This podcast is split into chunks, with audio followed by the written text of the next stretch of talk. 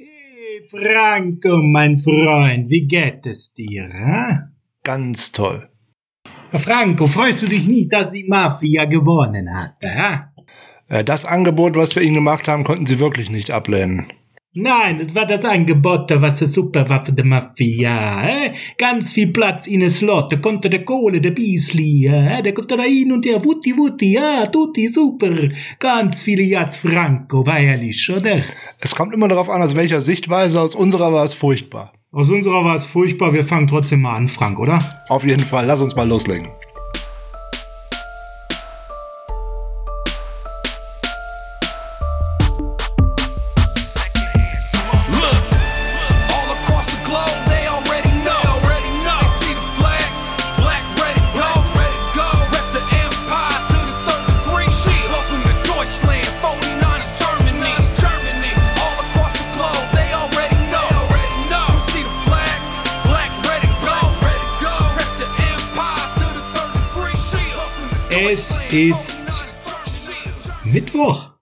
Und nicht Dienstag. Es ist der 9. und nicht der 8.12. Ausnahmsweise einen Tag verspätet. Der Jens Jordan hat sich schon Sorgen um uns gemacht. Es ist der 9.12. und in dem Fall erst Mittwochs ist Niners Huddle Zeit. Da wir einen Tag später dran waren, hier ist der Niners Huddle, der Podcast der 49ers Germany. Wie immer ist mein Name Sascha Lippe und an meiner Seite ist derjenige, der die nächsten Wochen erstmal nicht bei den Italienern mehr essen geht, Frank Höhle. Schönen guten Morgen, schönen guten Tag, schönen guten Abend. Doch natürlich gehe ich weiter zum Italiener, beziehungsweise lasse mir weiter vom Italiener liefern, weil die machen mir auch ein Angebot, was ich nicht ablehnen kann. Ist lecker. Ist lecker, aber äh, ja, wir haben Angebote unterbreitet in Form von tollen Interceptions, in Form von wir äh, decken den Slot Receiver nicht, dass er Höchstleistungen vollbringen kann wie noch nie in seiner Karriere. Die konnte die Bills Mafia nicht ablehnen an der Stelle. Es war ein Spiel, da war von Anfang an klar, es muss mehr kommen als gegen die Rams oder ähnliches, weil da eine ganz andere Gefahr von dem Gegner ausgeht. Sollte am Ende nicht sein, Frank. Boah, sollte vielleicht nicht unbedingt sein. Man hat aber auch in diesem Spiel dann einen wieder mal gesehen, wie ein personelle äh, Rückschläge wieder einholen ähm, und vor allem wie uns auch immer wieder, wie uns selber ins Bein schießen. Ne? In gewissen Situationen, wo man ein Spiel noch äh, drehen könnte, da würgen wir uns selber wieder ab. Und dann wieder das Problem, was wir die ganze Saison eigentlich schon sagen, In-Game Adjustments, ähm, insbesondere in der Defense, gab es wieder überhaupt keine. Ja, sehr schade, ne? Wir haben jetzt eigentlich äh, die letzten Tage, in den letzten Ausgaben unseren Defensive Coordinator sehr gelobt, ähm, dass das so gut klappt und dass er plötzlich einen besseren defensiven Gameplan hat. Und ähm, dann kam jetzt eine doppelte Hiobsbotschaft, die, die wir erwartet hatten, dass unser eigentlicher Stamm-Slot-Corner mit äh, Quan Williams äh, ausfällt. Okay, wir waren aber guter Dinge mit Red Sherman und dann in der Mitte mit Mosley, das passt ja, und dann fiel Mosley leider auch noch raus. Und dann war das Dilemma da. Dann war das Dilemma da. Das Dilemma ist ja zum Teil, wie bei einigen, die wir auch in dieser Saison ja schon besprochen haben, auch hausgemacht, weil unser eigentlicher Backup wäre ja nicht mal Jamar Taylor gewesen, sondern das wäre ein gewisser Herr Reed gewesen, den man ja dummerweise entlassen hat bei einem ähm, vielleicht im Nachhinein recht fragwürdigen Move, anstatt ihn auf dem Roster zu behalten. Jo. Und ähm, der zeigt ja jetzt der gute J.R. Reed, äh, ähm, in äh, DJ Reed, Entschuldigung, in Seattle spielt ja ganz gut und äh, war jetzt, glaube ich, zwei, in zwei Spielen Leading Tackler und ähm, genau. hat auch gegen uns recht gut gespielt. Wir werden uns erinnern können und ähm, ja, dann hätte man einen Jamar Taylor womöglich äh, nicht gebraucht und ähm, ja, so steht man jetzt da und hatte gar keinen. So musste dann ein gelernter Outside Cornerback daran. Das war dann in dem Fall Dante Johnson. Der hat hier und da tatsächlich dumm Fersengeld bekommen, war aber sicherlich nicht der schlechteste Spieler in der Defense auf dem Feld, aber im Endeffekt die ganze Secondary war keinerlei oder hält keinerlei Vergleich zu dem Spiel von letzter Woche stand. Da war keiner. Ja, ja gut, da müssen wir natürlich eins relativieren. Es ist schon ein Unterschied, ob du gegen die hotteste Defense äh, der Rams spielst mit einer Offensive, die einen Plan hat, der sehr gut durchstrukturiert ist, wo man aber genau weiß, was einen erwartet und wo man sehr, sehr gut vorbereiten kann. Oder du spielst gegen eine Bills-Mannschaft mit einer eher durchschnittlichen Defense, die einen Rückschritt erlebt hat, aber einer Offense, die, wenn sie ins Rollen kommt, zu den Besten der Liga gehört. Und das, das ist einfach so. Wir haben es gesagt. Dix, Beasley, und obwohl sogar ihr dritter Wide Receiver ausgefallen ist, da sind eine Menge Waffen. Ähm, und selbst wenn das Laufspiel nicht so mega gut ist, die haben einen Quarterback, der solche Wochen hat und solche Spiele wie gegen uns. Das war ja nicht das erste dieses Jahr in diesem Format. Nein, war es äh, sicher nicht. Und wenn man es einem Quarterback dann in seiner Pocket so bequem macht, in Anführungszeichen, dann wird das immer schwierig. Denn der hat seine Ruhe, der ähm, kann sich ausgucken, wo er hin möchte, der kann locker durch seine Reads durchgehen und dann hat man ja auch mehrfach gesehen, dann findest du auch irgendwann nach der dritten oder vierten Sekunde tatsächlich den Freien in den trifft er dann auch ganz gut. Ich habe eine ganz erschreckende äh, Statistik gelesen, nämlich ist es die Entfernung oder die durchschnittliche Entfernung eines Pass Rushers zum Quarterback. Das liegt ligaweit so bei 3,5 Yards beim Release. Also wenn der Ball weg ist, wie weit die ähm, ähm, Spieler dann entfernt sind. Bei den 49ers war es grauenhaft. Der, derjenige, der am nächsten dran war, war in dem Falle sogar Dion Jordan mit 5,5 Yards. Boah, also ähm, wir haben gegen eine gute Offensive Line äh, gespielt, also genau wie gegen die der Packers. Da hatte unser ähm, Pass Rush auch überhaupt keine Schnitte.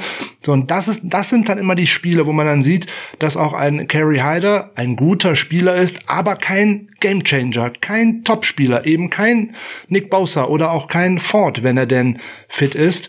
Das sind die Spieler, diese Topspieler, die dir in den Spielen, wo es dann mal auf zwei, drei wirklich gute Aktionen ankommt, einfach böse fehlen. Und dann geht's halt nach hinten los.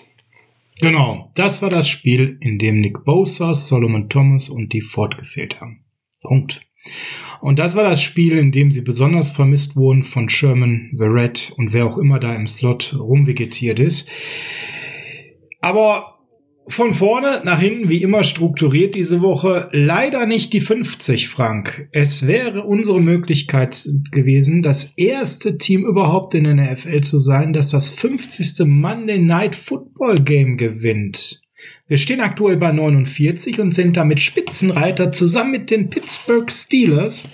Ja, die Spitze haben wir leider nicht übernommen. Es hat auch nur statistischen Wert, aber wir sind ja ein Podcast, der informiert. Also an der Stelle Gehen wir den Ball Richtung Pittsburgh, die ja auch gerade Federn gelassen haben gegen eines der hottesten Teams der Liga. Gruß an Alex Smith. Gruß an Freitag. Ja, genau. Oh, guck mal. Ein Schelm. Eine kleine Steilvorlage auf unsere Freitagsfolge. Also nächste Woche wird, ähm, ich will nicht sagen schwerer, aber nicht deutlich leichter, denn Washington Football Team ist aktuell on the run haben jetzt natürlich einen Ausfall im Backfield, der den richtig wehtut mit Gibson. Mal gucken, was da los ist. Mein letzter Stand ist, der wird gegen uns wahrscheinlich nicht spielen. Aber ansonsten natürlich tolle Waffen und eine unfassbar geile Defense momentan. Kommen wir beim Freitag zu. Pittsburgh hat tatsächlich dann in Woche 15 die Möglichkeit gegen die Bengals man Monday Night Football den 50. Sieg zu holen und wieder an uns vorbeizuziehen. Aber das ist kleiner statistischer Wert, Frank steigen wir mal in das Spiel ein und ähm, Frank, du darfst entscheiden, wollen wir mit der bekackten Offense oder mit der bekackten Defense anfangen? Ja, das ist ja so die Frage, ne? Wo, ne? Not oder Elend? Was wählt denn der Herr Höhe? Ach, ich will mal die Offense. Okay, dann kannst du ja deinen Rant über Nick Mullins ganz früh loswerden und danach geht's deinem Herzlein viel besser. Leute, ich habe ernsthaft wieder bei Discord und bei WhatsApp, glaube ich, bei Facebook habe ich mir reingeguckt gelesen, Nick Mullins macht das nicht so schlecht. Ja, ist auch vollkommen richtig. Er macht es nicht so schlecht, aber das ist das Problem. Er macht es halt auch nicht gut und ähm, das ist so die Sache. Leute, Leute, sehen wir unterschiedliche Spiele. Wirklich jetzt mal ganz im Ernst, Leute. Also ich, ein Quarterback, der so oft nicht on target ist, ja, wo seine Wide Receiver permanent am Zaubern sind, weil die Dinger immer in den Rücken kommen, zu hoch gehen, zu weit nach vorne gehen, der müsste ja Krakenarme haben. Es gab da einen Wurf, ich weiß gar nicht mehr, wer der Receiver war. Den hat der so weit vor den geworfen in der, in, in der Laufrichtung, ja, in die Route. Weißt du, was mir da spontan einfiel? Ich bin ja so ein Baujahr 77 und ich habe ja früher ähm, Super Nintendo gespielt, ne? Und da gab's Super Street Fighter. Ich weiß nicht, Frank, ob dir das was sagt und ob da draußen ihr das mal gespielt habt, die älteren Menschen unter euch. Da gab's einen, der hieß Dalsim. Der konnte, dieser Fighter, der konnte so seine Arme so ganz weit ausfahren, quasi so ein bisschen wie Inspector Gadget. Das sagt mir was. Und gen genau, also Inspector Gadget für alle die, die kein äh, Street Fighter gespielt haben. Und genau so kam es mir vor, hätten die Skills sein müssen von manchen Wide Receivern bei diesen Hunds beschissenen Würfen von Nick Mullins. Und ich kann überhaupt gar nicht mehr verstehen, dass da irgendeiner auch nur irgendwas Positives sieht. Am Ende waren es viel weniger Interceptions, als er hätte haben müssen. Haben können. Aber haben können, weil die Wide Receiver und Tight in mehreren Situationen hervorragend Defense gespielt haben. Ja, jetzt hattest du schon meinen Rant angekündigt. Jetzt hast du erstmal deinen losgelassen. Das finde ich schon gut. Ähm, also grundsätzlich, wenn man auf, alleine nur auf die Zahlen von diesem äh, Spiel von äh, gestern schaut, dann könnte man ja auf die Idee kommen, das ist ja gar nicht so schlecht. Ne? 316 Yards, drei Touchdowns, zwei Interceptions. Ja, kann ich ja hinnehmen. Ja, Garbage Time. das ist das Problem. Wenn ich jetzt auf die ganze erste Halbzeit schaue und da haben wir das Spiel verloren, insbesondere im zweiten Quarter haben wir das Spiel verloren. In der ersten Ja. Halbzeit stehen wir da mit 57 Passing Yards. What So, und wenn man dann jetzt noch äh, sich ein paar Beispiele da anschaut, warum diese Bälle nicht gut sind. Wir haben alle gestern den schönen langen Pass auf Ayuk für, ich glaube, es waren 49 Yards bejubelt. Ja, wenn er den richtig wirft, ist das Touchdown so nebenbei. Dann muss der gute Mann nicht äh, abstoppen, sich zweimal um die eigene Achse drehen, damit er den Ball überhaupt fangen kann. Der muss den Ball so weit vor ihn werfen, dass er den einfach nur noch fangen muss und dann ist er in der Endzone. Dann wär's richtig gewesen. Ein Beispiel von vielen Yards after Catch, die er aufgrund seiner Off-Target-Würfe liegen gelassen hat. Das war der heftigste Fall. Das wäre definitiv ein Touchdown gewesen bei Jimmy. Ja, Punkt. Da erwarte ich auch draußen, dass da niemand mehr eine Diskussion hat. Bei Jimmy wäre diese Szene ein Touchdown gewesen. Punkt. Aber schlimmer als diese Szene, der Ball ist ja angekommen, sind für mich zwei Szenen an der Goal-Line. Es ist derselbe, äh, im Endeffekt der, derselbe Drive. Der Ball geht raus auf Kendrick Bourne. Er muss ihn auf die Außenschulter werfen. Dann läuft er damit in die Endzone, ohne dass der Verteidiger an ihn rankommen könnte. Der Ball kommt auf die Innenschulter, er muss sich drehen, er wird vor der Goal-Line getackelt. Mm, doof. Nächstes Play anschl anschließend. Da will man Das wäre übrigens auch bei Jimmy ein Touchdown gewesen. da will man dann unbedingt äh, dann die schlechteste Entscheidung, die man dann fällen könnte, trifft man. Man will auf Jeffrey Wilson werfen. Ja, aber dann bitte doch in den Lauf und nicht in den Rücken. White wäre niemals an den Ball gekommen. Wenn man den Ball in den Lauf wirft, dann kann man da vielleicht auch einen Touchdown machen. Abgesehen davon, dass es eine völlig schlechte Entscheidung war, den Ball dahin zu werfen. Und wenn ich dann noch an den Fall Start denke, wo man einen Quarterback Sneak oder irgendwas machen möchte, ein Fall Start von einem Quarterback, bei so einer Situation, Freunde, wir müssen aufhören, über Nick Mullins zu reden, weil ich werde irre dabei. Also an der Stelle, um das mal ganz klar zu machen, ich bin kein Jimmy Garoppolo-Jünger. Ich denke, das wisst ihr alle. Ihr wisst alle, dass ich den reflektiert kritisch sehe. Ich sehe, dass er kein Top, für mich kein Top 10 Quarterback ist, sondern irgendwo zwischen 10 und 15. Äh, Die Frage ist immer von Jimmy, kriegen wir nochmal einen Schuss mehr oder war das seine Entwicklung? Schwierig, weil er bisher so wenig in seinem Leben gespielt hat. Die größte Kritik momentan, und da möchte ich auch nochmal ganz klarstellen, äh, ja, er kann nichts dafür, aber viel zu viel Geld für viel zu wenig Spiele. Ja, Verletzungen sind scheiße, ob es ein Kreuzbandriss oder ein High Ankle Sprain ist, aber das schützt ja Default auch nicht vor der Wahrheit. Ja, oder ein Quan Alexander. Wenn wir so viel Kohle raustun für einen Spieler, dann muss der auf dem Feld stehen und dann muss der performen. Punkt. Und wenn die Verletzungen es nicht möglich machen, dann ist das scheiße, aber das ist ein Teil des Gesamtpakets an der Stelle. So ist nun mal das Business. Und wenn wir da 25, 30 Millionen für einen Quarterback raustun, der die Hälfte seiner möglichen Spiele nicht spielt, dann ist das einfach scheiße. Und dann ist das einfach zu wenig. Ein fitter Jimmy ist so viel besser als Nick Mullins. Das können wir gar nicht mehr in Worte fassen. Und Frank hat es gerade eigentlich gesagt und ich glaube, die Statistiken, da können wir alle auf Klopapier drucken, so viel sind die wert an der Stelle.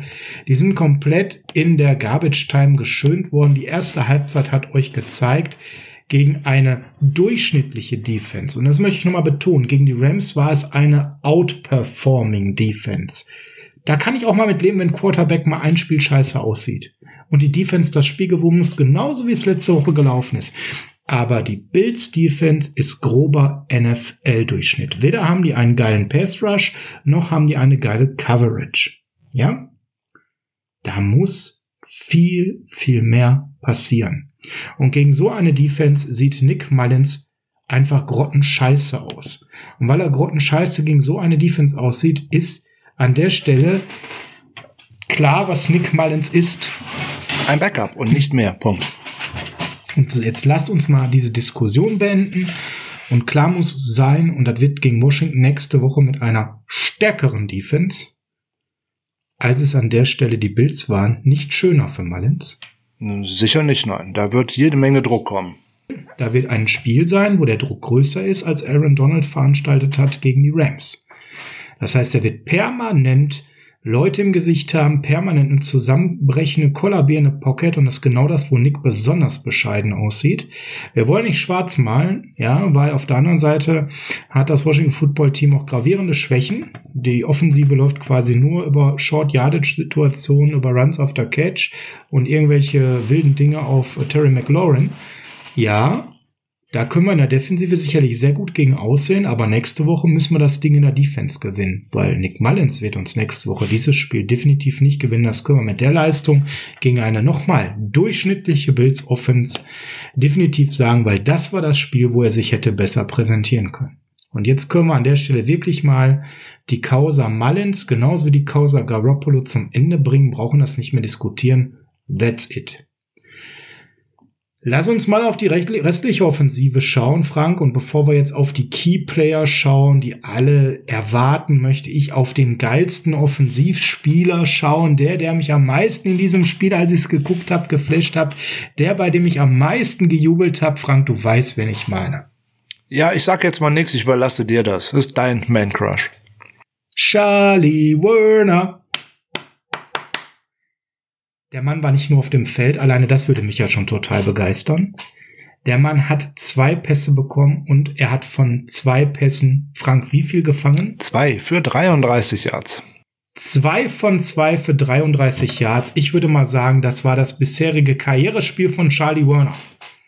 Ja, das könnte man jetzt sagen, es war nicht schwer, aber für einen Rookie ist das auf jeden Fall äh, eine gute Sache. Wenn man dann jetzt auch wieder sieht, damit hat er vier Yards mehr erzielt äh, als Ross Rally mal wieder, der wieder äh, unter seinen Möglichkeiten so, geblieben ist. Und, so, äh, es gibt ja Leute da draußen, die behaupten, Ross Rally macht einen guten Job. Hui, also der gibt's gerade bei Instagram ein, ich nenne seinen Namen nicht. Der Junge penetriert mich wirklich damit, dass in Amerika irgendwelche Experten sagen, Ross Dwelly spielt gut.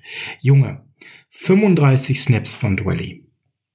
Und er hat ein Pass-Blocking-Rate von 35,8 gehabt. Sprich, wenn es ein Pass-Spiel war, dann war er ein Scheunentor, wo die einfach durchgerannt sind und Druck auf Mullins gemacht haben.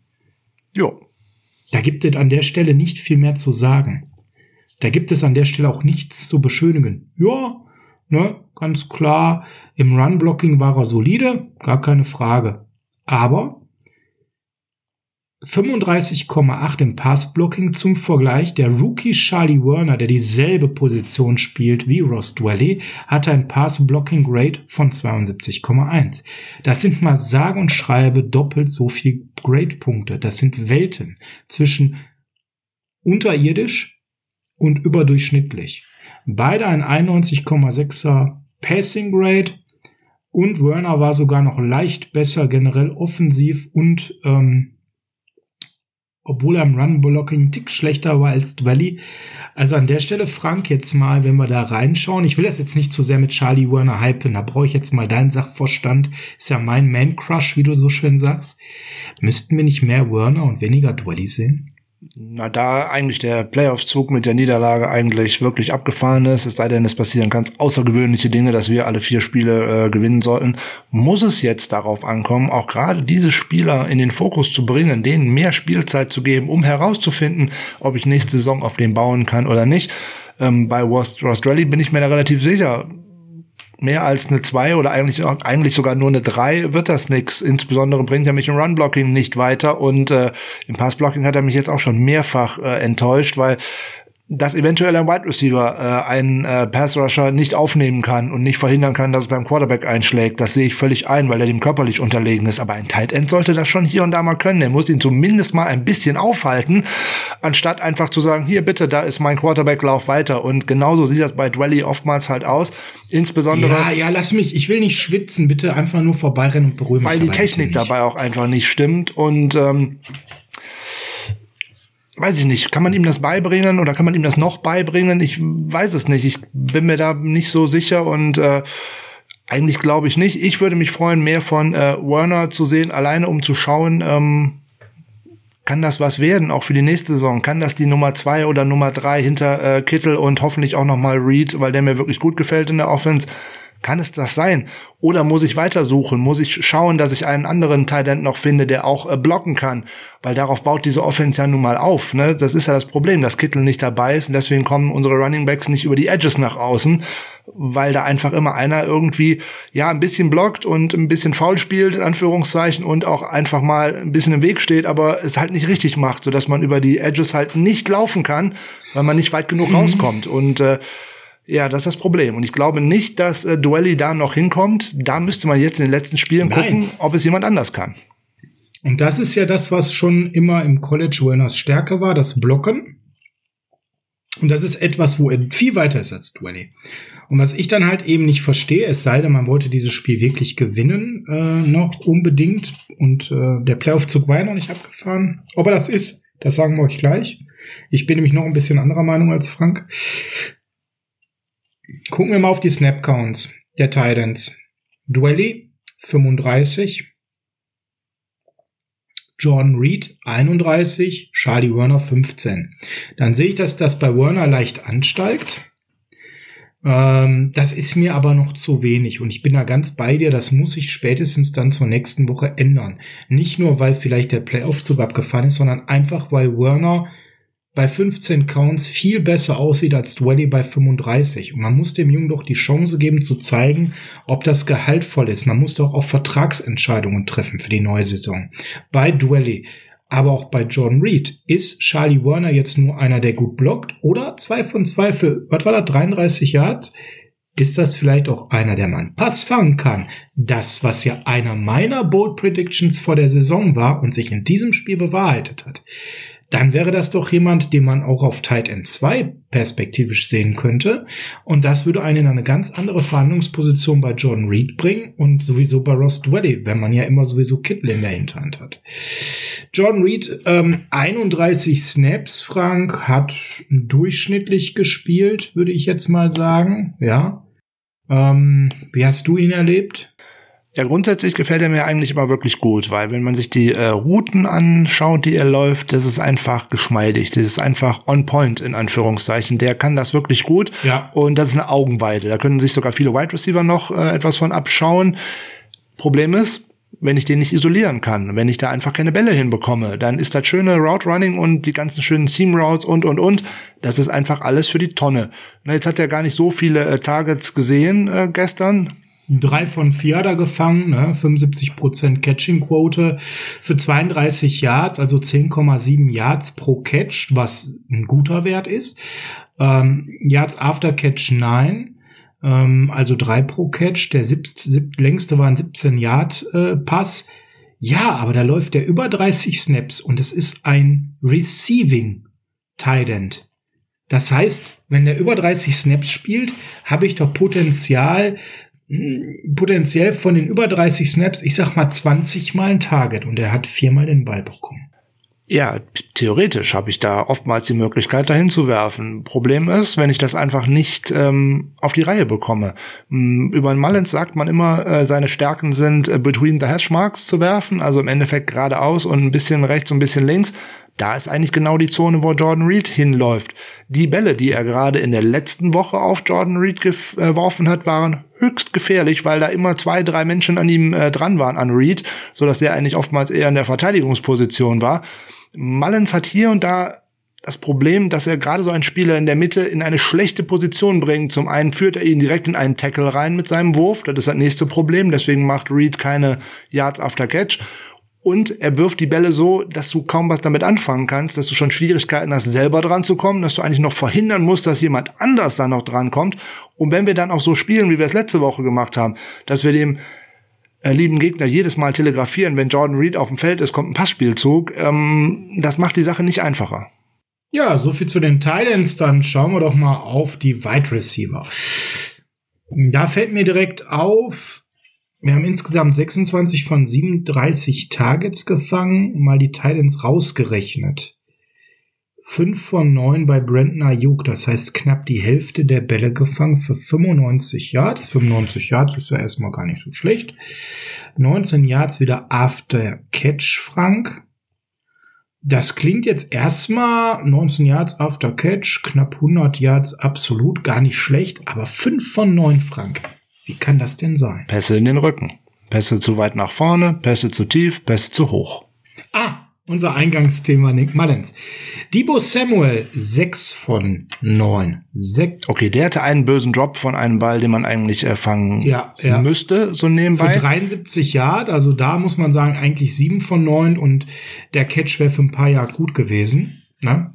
Aber zum Großteil in der Garbage Time, der hat in dem Teil des Spiels, wo es auf ihn angekommen wäre, nämlich im zweiten und im dritten Viertel, eigentlich überhaupt nicht stattgefunden. Keine Frage, warum man den, ich verstehe das nicht, warum man den da nicht in diesen Gameplan reinbringt. Der hat in der letzten Woche seine Gegenspieler dominiert. Der hat immer diese Attitüde, Wide Receiver zu spielen wie ein Running Back. Ich muss den Ball in seine Hände bekommen. Haben wir nicht gemacht. Ich habe nicht diese Nein. Plays gesehen wie gegen die Rams. Und äh, ja, was du jetzt gerade sagst, und das will ich ja an der Stelle aber auch nochmal betonen, Drop Rate, Debo Samuel 49,2. Da war der böse Drop dabei. Brent Ayuk 29,2, weil er natürlich mehrere Dinge hatte, die man nicht fangen konnte. Und für mich das beste Beispiel ist, und jetzt kommt wieder äh, Dinge, die mich einfach ärgern. Wenn ich dann in den Foren lese, ja, der Ayuk, der hat die Interception da äh, verballert, weil er den Ball da hochpitcht. Warum macht er das denn? Ja, Frank, warum hat er denn gemacht? Ganz einfach, weil er den Ball nicht so fangen konnte, wie man das eigentlich möchte. Der Ball soll irgendwie so in Richtung der Höhe der Nummern kommen. Dann kann der gute Wide Receiver den Ball dort fangen und, so ist es ja gedacht, Yards after Catch produzieren. Wenn der den Ball irgendwo so über, unterhalb der Grasnarbe irgendwo fangen soll, ja klar, die Interception passiert nicht, wenn Ayuk nicht versucht, den Ball zu fangen und den dann dummerweise nach oben abfälscht, keine Frage. Aber es ist schon grundverkehrt, diesen Read überhaupt anzuwerfen. Da sind vier gegnerische Verteidiger direkt um ihn rum. Da darf ich überhaupt nicht hinwerfen. Ich habe vier Bills-Trikots gesehen, Leute. Ich habe vier Bills-Trikots gesehen und ihr alle sagt ernsthaft noch, also nicht alle, aber einige von euch sagen ernsthaft noch, die Interception geht auf Ayuk.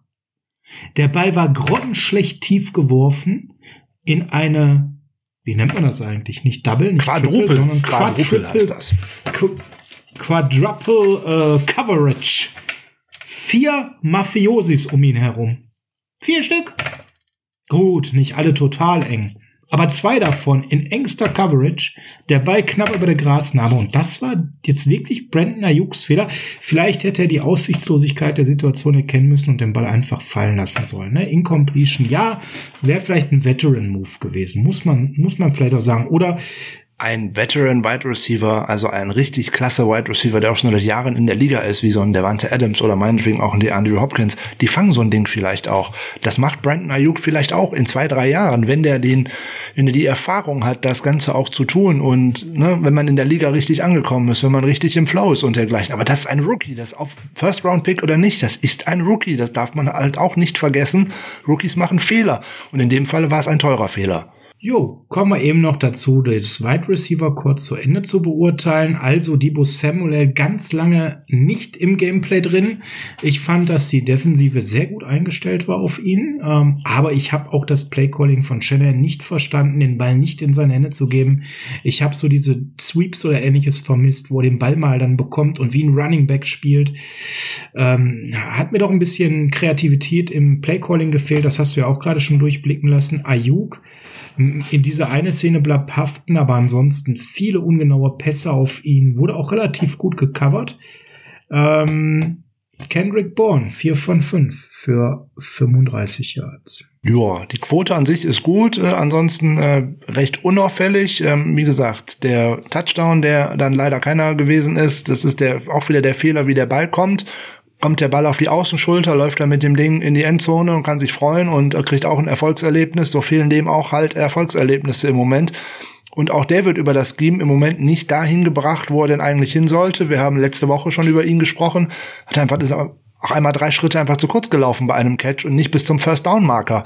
Das sind alles so Sachen, die dafür sprechen, dass da auch die Psyche angegriffen ist und dass auch das Selbstbewusstsein da einfach fehlt. Oder vielleicht halt auch die falsche Wahrnehmung, wenn er tatsächlich von sich überzeugt ist und meint, er spielt eine gute Saison, ähm, dann sollte ihm vielleicht mal einer sagen, dass es nicht so ist. Ein nicht so gutes Spiel hatte auch äh, West Jeff Wilson. Also wir sind jetzt schon mal in den Running Backs angekommen, was das Receiving Game angeht. Zwei von vier. Und einen davon hast du ja auch schon gerade benannt. Der war schon furchtbar. Der andere war nicht. Ja, das ist nicht, das ist nicht der Fehler von Jeff Wilson. Da kann der gar nichts für. Mit ein bisschen mehr Glück hätte er ihn zumindest noch äh, abfälschen können, dass White ihn nicht hätte intercepten können. Aber der Ball ist so sehr in seinen Rücken, so sehr gegen seinen Laufrhythmus. Pff, meine Güte, was soll der da machen? Ja, ja. Doof, doof gucken. Was anderes kann er da nicht mehr machen. Doof gucken. Da darf ich nicht hinwerfen. Das ist das mit den schlechten Reads und den schlechten Entscheidungen, wenn man etwas erzwingen möchte. Ich möchte Und dann fluppt das halt ja, nicht. und ich möchte zum Thema erzwingen und das fluppt halt nicht mal nochmal das Play-Calling von Kyle Shanahan reinwerfen. Ähm, ich hatte da mehrere Male so, dass äh, du sagst immer so, ne, äh, wie nennst du immer Akello Witherspoon? Healthy Scratch. Der Healthy Scratch, ja. Ich hatte einen Head Scratch mehrfach. Ich glaube, es waren so zwei oder drei Calls, ähm, so diese Goal-Line-Calls. Äh, einer ja auch bei Vierter und Kurz. Äh, also irgendwie schon gegen die Saints in der Vergangenheit oder auch in anderen Spielen mir aufgefallen. Da sind so Situationen, ich verstehe nicht. Und das war jetzt gegen die Bills irgendwie nicht anders. Wenn man versucht, an einer Goal-Line-Situation aus einer Shotgun-Formation zu laufen, Genau, da, genau. Da, kräusel, da kräuseln sich mir schon die Fußnägel ähm, und dann kommt das noch dazu, dass selbst, Shotgun Handoffs. selbst wenn dort Blocks funktionieren, ne, wir hatten es in einer Situation, da ist da eine Lane völlig frei geblockt von Tomlinson und ähm, Williams auf der linken Seite und der nette Wilson läuft schlichtweg und ergreifend in den Center rein und will zwischen Center und Right Guard durch und wird im Backfield dann getackelt. Wenn man Tevin Coleman in zwei ganz schlechten Situationen aufs Feld bringt und dem dann aus der Shotgun heraus laufen lassen möchte, ey Freunde, was soll das? Was ist denn das für ein Call? Was soll denn das? Da bringe ich einen äh, Running Back ins äh, Spiel, der völlig kalt ist und der dann auch noch äh, im Endeffekt zweimal in eine Wand laufen soll und dann zweimal im Backfield getackelt wird. Also das ist ähm, für einen Offensive Mastermind ist das für mich sagenhaft einfallslos, was da an der Red Zone und insbesondere in der Goal Line gemacht, an der Goal Line gemacht wird. Mein Gott, ich brauche doch bloß einen, einen kurzen Slant auf irgendeinen Wide Receiver rauszuwerfen. Wenn ich den Ball Ja. da richtig werfe, läuft er damit locker flockig in die Endzone rein. Wir Ja. haben es gestern sogar gesehen. Die Ja. Bills haben es auch gemacht. Die Bills haben es gemacht. Die machen es uns dann auch noch vor, wie es besser geht. Dem Das ist nämlich kein angeblichen, Hexenwerk. Dem, nee, absolut nicht. Dem angeblichen Play-Calling Mastermind Kyle Shanahan, der mal so hoch gelobt wird, dem machen die Bills dann vor, wie man es dann in Goal-Line-Situationen besser ausspielt. Ja, einfach mal ein kleines Play-Action-Ding aus der Shotgun einstreuen, wo man dann mal so einen Linebacker rauszieht, wo man dann vielleicht mal so einen Ayuk frei kriegt oder so. Aber nein, in diesen drei äh, Plays, ich habe es mal äh, herausgesucht, Frank, diese drei Plays, die mich so aufgeregt haben, was glaubst du, wie viel haben wir da zusammen an Yards gemacht? In diesen drei Plays. Ich glaube, es war maximal ein Yard. Es war genau ein Yard. Kyle, sag mal, was los, Junge? Hast du Urlaub genommen gehabt in deinem Kopf? Ja, das fängt, wir haben auch letzte Woche und davor die Woche schon mal drüber gesprochen, das fängt für solche Situationen auch schon mit Kaderplanung an. Du hast keinen Goal-Line-Running Back, der tatsächlich den Kopf zwischen seine eigenen Schultern versenkt und einfach mal auch durch einen O-Liner und durch einen äh, Linebacker hindurch in die Endzone läuft. Du hast einfach keinen. Du verkaufst jetzt Wilson als einen, aber der ist nun mal auch keiner. Der ist der keiner. ist, Der ist der ist weder, weder groß noch schwer noch massig. Der ist nix davon. So, Mostert ist das nicht und Coleman ist das auch nicht. Du hast auch nicht diesen Flummi, der da drüber springt. Hast du auch nicht. Nein, und dass du es mit einem Quarterback-Sneak äh, dann auch irgendwann versuchst, das war ja das Allerlustigste. Also so eine, Also- so eine dumme Szene habe ich schon lange nicht mehr Zur gesehen. Offense muss ich einfach sagen, neben dieser desaströs beschissenen Nick Mullins Leistung war Kyle Shanahans ähm, Playcalling in diesen Situationen einfach absolut unterirdisch.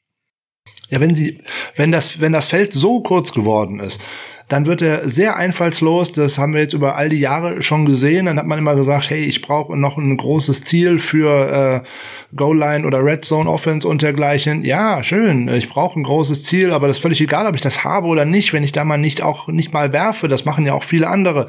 Ich muss doch nur ein kleines Rollout-Play machen. Mal nach links, mal nach rechts, mal schauen, dann lasse ich da einen Tight End vorlaufen und dann gucke ich, wo Jusek rumläuft, weil der gute Hände hat, dann gucke ich, wo Ayuk rumläuft, der gute Hände hat und und und. Das kann ich ja alles machen, aber ich muss doch mal was versuchen. Ich kann doch nicht immer nur versuchen, geradeaus zu laufen. Ich muss da mal einen anderen Plan für solche Sachen haben und auch mal immer etwas anderes tun. Und dann noch wieder die entscheidende Frage, warum laufe ich dann über den Center und den Right Guard anstatt über meine Bank in Anführungszeichen? Über Laken links, Tomlinson. links, Tomlinson. Da. Lake, Tomlinson war gestern zum zweiten Mal in Folge mit Abstand unserer bester Offensive Liner. Mega gut. Er und Williams links, das ist eine Bank. Das ist die Sahneschnitte der NFL. Ich glaube, Williamson auf seiner Position schon der zweite oder dritter. Tomlinson arbeitet sich mit jeder Woche nach oben in den Grades, weil er natürlich ein bisschen Rückstand nach dem schlechten Saisongrad hatte. Mittlerweile Top 10 in seiner Position, in der aktuellen Form Top 5. Und wir laufen über rechts, über unsere Problemseite. Ja, das ist äh, unverständlich. Wie gesagt, äh, Wilson hätte einmal direkt äh, über links in die Endzone laufen können. Es war eine richtig große Lane frei. Und er versucht noch am Center auch rechts vorbeizukommen. Äh, zwei Schritte hätten gereicht und man wäre in der Endzone gewesen. Es ist äh, alles in allem ein äh, schlechtes Decision-Making. Ähm, es ist äh, hier und da ein, ein Play-Call, wo man sich fragt, Jungs, mit genug Selbstbewusstsein in Anführungszeichen. Wir haben das über Jahre hinweg gesehen, wo du denkst, oh, da stehen die Patriots wieder mal an der Ein-Yard-Linie und du fragst dich, was kommt jetzt? Da kommt jetzt ein Quarterback-Sneak. Ja, der kam dann auch. Aber auch nur, weil der Mensch, der dahinter stand, ob man den jetzt mag oder nicht und ob der jetzt eventuell schon besser aufgehört hätte oder nicht, über Jahre hinweg konnte das keiner besser als der, als dann schlichtweg und ergreifend hinter seinem Center dieses verdammte eine Yard mit, auch mit so einem riesigen Rücken zu nehmen und zu holen, in Anführungszeichen, auch wenn der wusste, dass das weh tut. Ja, weil das ist das Problem. Ich habe hier und da das Gefühl, dass unsere Spieler hier und da nicht bereit sind, sich weh zu tun. Wer gestern auch das Spiel vom Washington Football Team gesehen hat, die Führung von Washington ist resultiert aus einem Mega-Hit, den der arme Alex Smith einstecken musste, aber der hat durchgezogen, weil er gesehen hat, mein Tight End ist frei. Und dann hat er einen 30, 35 Yards Pass auf seinen Tight End hingelegt, der dann schön in die Endzone spazieren konnte, weil der Ball on the money kam. Das hat ihm aber gar nicht wehgetan, auch wenn der böse getroffen worden ist, weil der konnte über einen Touchdown jubeln. Und bei uns habe ich hier und da das Gefühl, die Jungs wollen sich nicht wehtun. Frank, du hast äh, mit allem recht und du hast auch recht damit, dass Debo Samuel ins Spiel zu spät eingebaut war. Ähm, ich persönlich habe aber jemand anders viel mehr vermisst als Debo Samuel, weil der nicht zu spät im Spiel äh, eingebaut wurde. Gefühlt war der im Spiel nie drin. Da rede ich von unserem Star Running Back Raheem Mostert.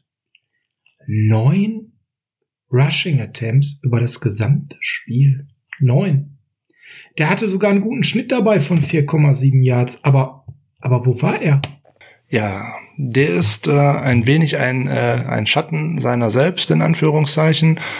Wir haben letzte Woche schon mal länger über ihn gesprochen. Da wird die ganze Situation den auch äh, belasten, würde ich jetzt mal ähm, hinnehmen. Dann scheint er mir auch nicht hundertprozentig fit zu sein. Das scheint sein Knöchelproblem äh, wahrscheinlich noch ein bisschen nachzuschwirren. Haben wir auch schon oft drüber gesprochen. Matt Breeder war auch immer so ein äh, Kandidat. Da bleibt der High Ankle Sprain dir auch die ganze Saison über erhalten, mehr oder weniger.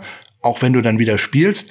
Aber dir fehlt so das letzte Quäntchen. Dir fehlt so das letzte, hm, und ja, gut, dann wirst du halt oftmals dann Inside geschickt, ähm, weil es gar nicht anders geht im Moment und dann trifft man noch nicht gute Entscheidungen.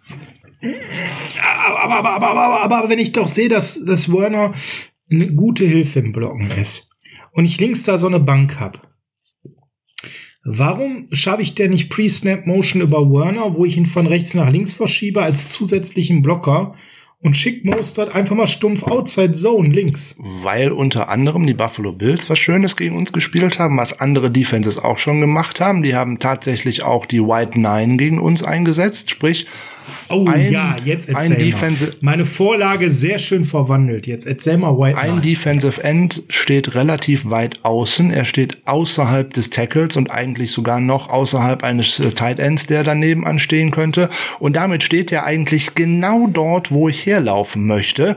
Der bringt mir vielleicht nicht unbedingt den Druck auf den Quarterback in dem Falle gegen uns, aber er stellt eine Rushing Lane zu. So, und dann waren wir halt auch nicht in der Lage, die andere Lane, die sich dann öffnet, nämlich eigentlich die zwischen äh, Guard und Center, weil der steht ja weiter außen, dass wir die dann mal hätten nutzen können, weil durch die Mitte sind wir nicht gut durchgekommen, beziehungsweise gar nicht. Und wenn einem dann so gerade dieses Blocking-Monster George Kittle fehlt, dann hast du da echt ein Problem, weil du kommst nicht zum Outside-Zone-Run.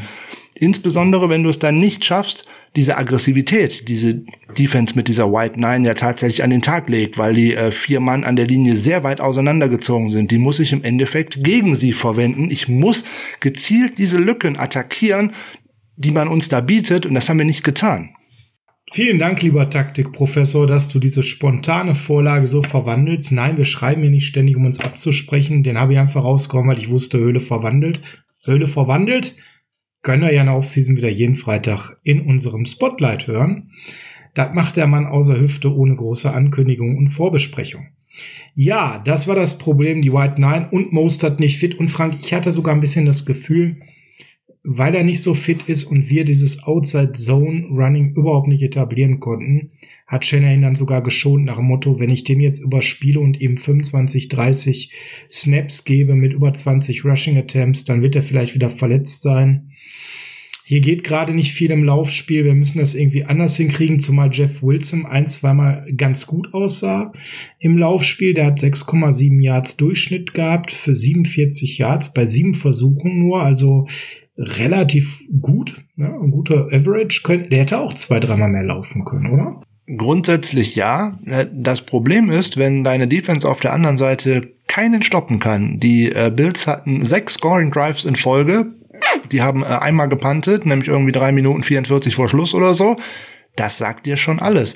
Dann kannst du nämlich eigentlich gar nicht mehr laufen. Du bist quasi gezwungen, mehr zu werfen. Und das ist auch das Problem, was dieser ganzen äh, Shanahan Tree Offense äh, anhängt aufholen ist da nicht äh, in diesem Gameplan in Anführungszeichen drin. Du darfst da gar nicht gar nicht zurückliegen, weil es baut ja alles auf deinen Ballbesitz und auf deine Dominanz auf. Nämlich du willst äh, das Spiel in die Länge ziehen, du willst gar nicht unbedingt so viele Punkte machen, weil du möchtest einfach nur den Ball haben und am Ende davon punkten und den Gegner vom Feld halten.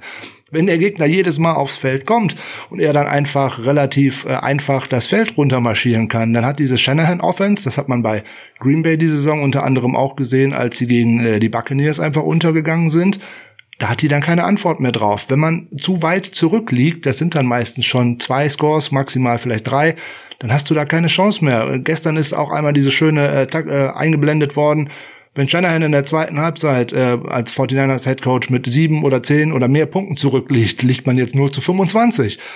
Das sagt alles darüber aus, dass man dann keinen Plan B hat. Man kann dann einfach nicht umschalten. Das hat auch wieder was mit der Rotation auf Wide Receiver zu tun, die es nicht gibt, weil die sind dann einfach alle nicht frisch. Man baut andere nicht ein. Man setzt immer nur die drei dieselben ein. Man präsentiert da zwar immer schön die gleichen Looks, aber man bringt auch kaum frische Spieler aufs Feld. Das ist auch so ein Problem. Es gibt ja von Sean McWay so eine Statistik, wenn er zur Halbzeit führt, steht er 36 zu 0. Ich glaube, ähnlich stark sieht Shanahan da Ja. aus, weil das ist ja ein und dieselbe Coaching-Philosophie. Wir skripten alles durch, wir haben den pseudo-perfekten Plan A, aber wehe, irgendetwas ist beim Gegner besser oder anders als erwartet, gerade in der Defense, dann, äh, ja, schenke ich das Spiel einfach ab, weil wenn ich zur Halbzeit zurückliege, ich befasse mich nicht damit, dass man in der Halbzeit was verändern kann. Dafür bin ich auf einem zu hohen Thron als äh, Play-Calling, Offensive Mind, Guru, Gedöne, was auch immer. Möchte von meinem Thron ja nicht herabsteigen und mich da in irgendeiner Form mit beschäftigen, dass man einen Plan B mal ausarbeitet. Man, ja, also man muss so sagen, das ist schon extrem nerdig, was der da macht. Ne? So ein immens perfekten Plan A und wenn er nicht aufgeht, ja, dann gleist der Zug. Ne? Für mich ist das so ein bisschen so ähm, der perfekte Plan, so einen so einen Zug auf 180 zu beschleunigen und wenn da hinten eine Bahnschranke runter ist, oder dann gleist er halt. Ne? Und dann stehen wir halt 0 zu 25. Gut, auf der anderen Seite darf man darf man natürlich die ganzen Siege, die einem diese äh, ganze Sache bringt, auch nicht äh, jetzt vom Thron werfen. Das hat auch immer was mit dem Personal zu tun. Ne, Die Zahlen mit äh, Garoppolo äh, und äh, mit Mullins waren gestern auch mal wieder eingeblendet. Ich will sie hier gar nicht mehr nennen. Das spielt auch keine Rolle, weil man den einen davon jetzt in dieser Saison nach diesem Spiel auch nicht mehr sehen wird. Also ich denke auch, dass man Kittel und Garoppolo in dieser Saison nicht mehr sehen wird. Ja, warum auch geht ja um nichts. Also wenn wir jetzt Washington schlagen nächste Woche ohne die beiden, ähm, dann sehe ich vielleicht noch eine Chance im Spiel darauf.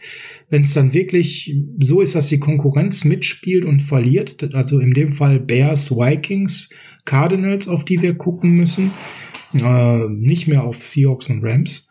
Ähm, okay, aber genau das muss passieren. Wir müssen mit dem Haufen, der jetzt gegen die Bills gespielt hat, gegen Washington gewinnen. Und gleichzeitig müssen am besten alle gerade genannten Mannschaften nächste Woche verlieren. Und nur dann macht es eigentlich Sinn, dass Garoppolo und Kittel überhaupt, wenn, wenn sie überhaupt dann können, von ihrer Fitness wieder zurückkommen.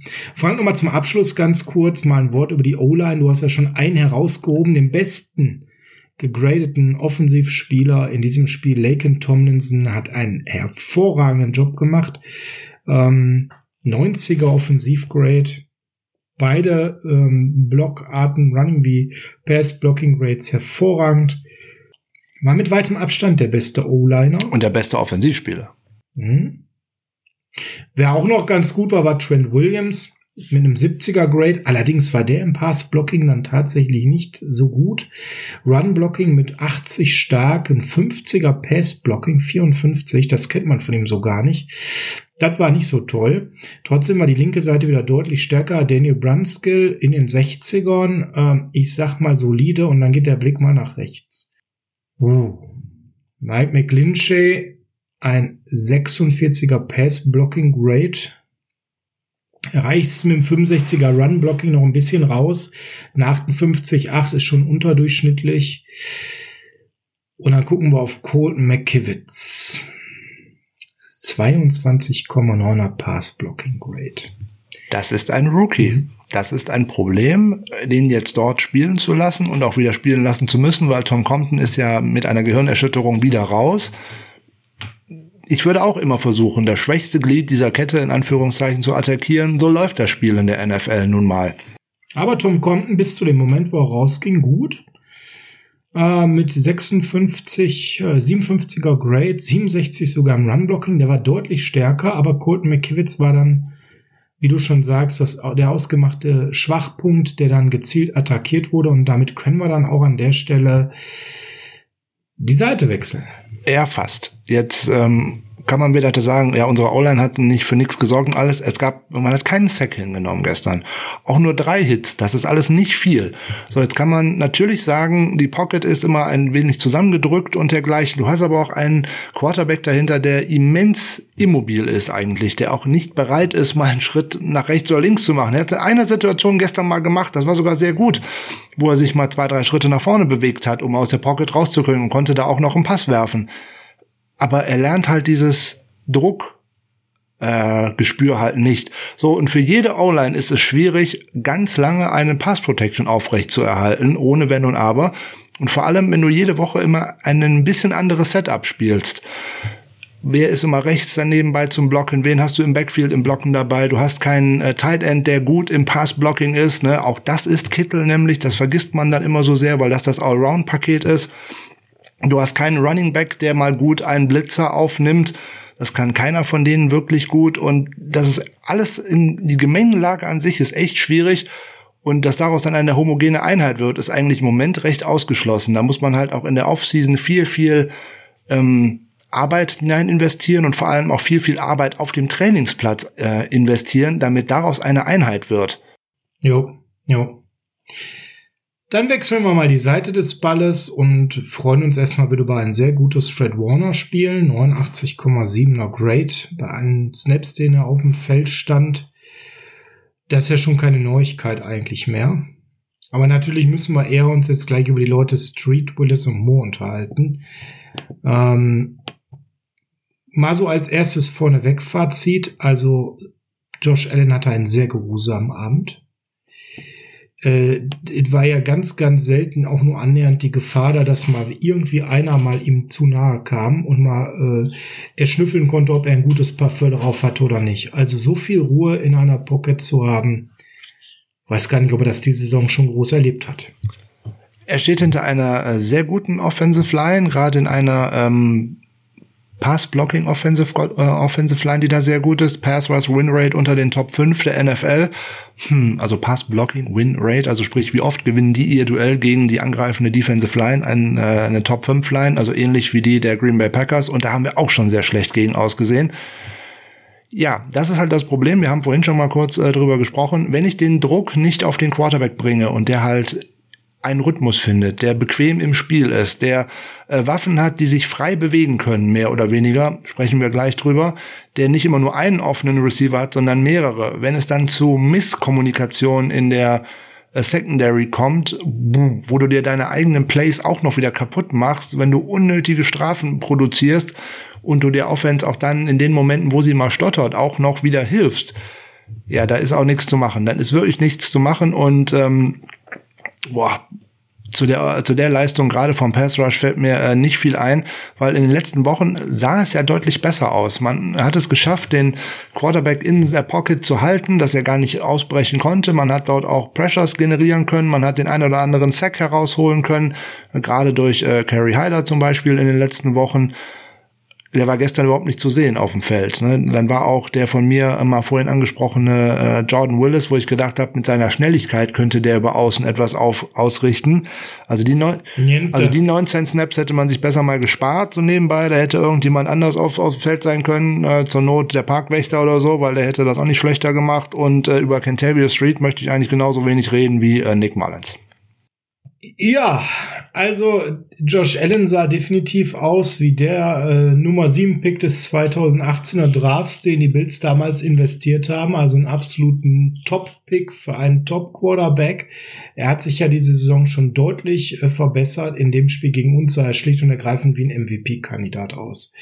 Wie der sich sicher bewegt hat in der Pocket, wie der quasi jeden Wurf gemacht hat, wie der quasi keinen einzigen wirklichen Fehler gemacht hat. Einmal eine doofe Strafe kassiert, aber ansonsten, wie der Pressure antizipiert hat, wie der immer in Kontrolle des Spiels war, wie der ähm, wirklich komplett drin war von seiner ganzen Bewegung, von seinen Reads. Das war schon ein starkes Fund. Jetzt haben wir es ihm in der Defensiv, das hast du ja gerade auch schon angedeutet, nicht so richtig einfach gemacht. Ähm, Schwer gemacht. Wir haben es ihm sehr einfach gemacht. Genau. Das ist äh, natürlich jetzt für unsere Playoff-Hoffnung ein entscheidendes Quäntchen gewesen, die Defensive so schlecht dastehen zu haben. Und da muss man sich dann fragen, nach der letzten Woche, wo wir einen so tollen defensiven Gameplan haben, wo war der? Was ist schiefgelaufen? Wir beiden wussten, dass Cole Beasley ein schweinegefährlicher ähm, Slot-Receiver ist. Und äh, das müssten eigentlich ja die 49ers gewusst haben. Aber der hat zur Halbzeit seinen Karrierebestwert schon aufgestellt gehabt an Total Yards. Ja, das werden die 49ers vorher gewusst haben. Das wird Robert Sala vorher äh, gewusst haben, ohne Wenn und Aber. Äh, Problem ist, wenn du die Spieler nicht mehr hast, die dagegen verteidigen können. Dann rutscht auf einmal ein äh, reiner Outside-Cornerback und der auch bei uns in der Hierarchie nicht sonderlich weit oben steht, wie Dante Johnson, auf einmal in die äh, Rolle, dass er einen sehr flinken, einen sehr schnellen und vor allem auch einen Spieler mit sehr großem Selbstbewusstsein, der im Moment ausgestattet ist, äh, spielen zu müssen und ähm, ja, und sieht halt regelmäßig die Hacken. Ähm, für alle, die so ein Spiel eventuell nicht live gesehen haben, wenn ich mir dann morgens oder so mal einfach so die Statistik aufmache und äh, ich sehe, dass meine Cornerbacks dort äh, im Tackling und dergleichen jede Menge Tackles haben und weit vorne liegen, dann weiß ich eigentlich schon, ich habe verloren, ähm, weil das funktioniert meistens nicht. Äh, insbesondere, weil die kriegen nur die Tackles gut geschrieben, wenn die Pässe vorher angekommen sind. Und das ist das Problem. Wir haben gestern in vielen, vielen Dingen Zone gespielt, ähm, bei Man-to-Man -Man dann nicht funktioniert hat. Ähm, ja, und wir haben dann aber auch wieder so Zone gespielt, wie zum Beispiel gegen die Arizona Cardinals. Ne? Wir lassen erstmal den Ball beim gegnerischen Receiver ankommen und versuchen ihn dann zu stoppen. Das Doofe ist daran, Das Stoppen hat nicht immer funktioniert. Ähm, das zweite ist, der Quarterback wird warm, in Anführungszeichen. Die Receiver werden auch warm, weil sie kriegen die Bälle ja immer schön serviert. Sie wissen, ha, Moment, ich kann den in Ruhe fangen und danach schlägt es erst bei mir ein. Super, klasse. Fühlt sich jeder Receiver wohl. Das hat man einem Stefan Dix, als auch einem Cole Beasley gestern angesehen. Ne? Die hatten jeweils Ah, Stefan Dix, der hatte Spaß, ne? Ja. Da war ja wie ein Trainingsspiel für den. Hey, ich werde ja gar nicht hart gecovert.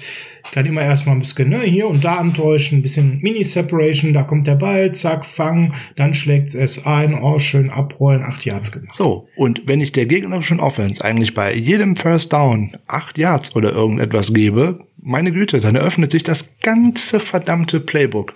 Weil dann kann ich machen, was ich will eigentlich beim nächsten Down.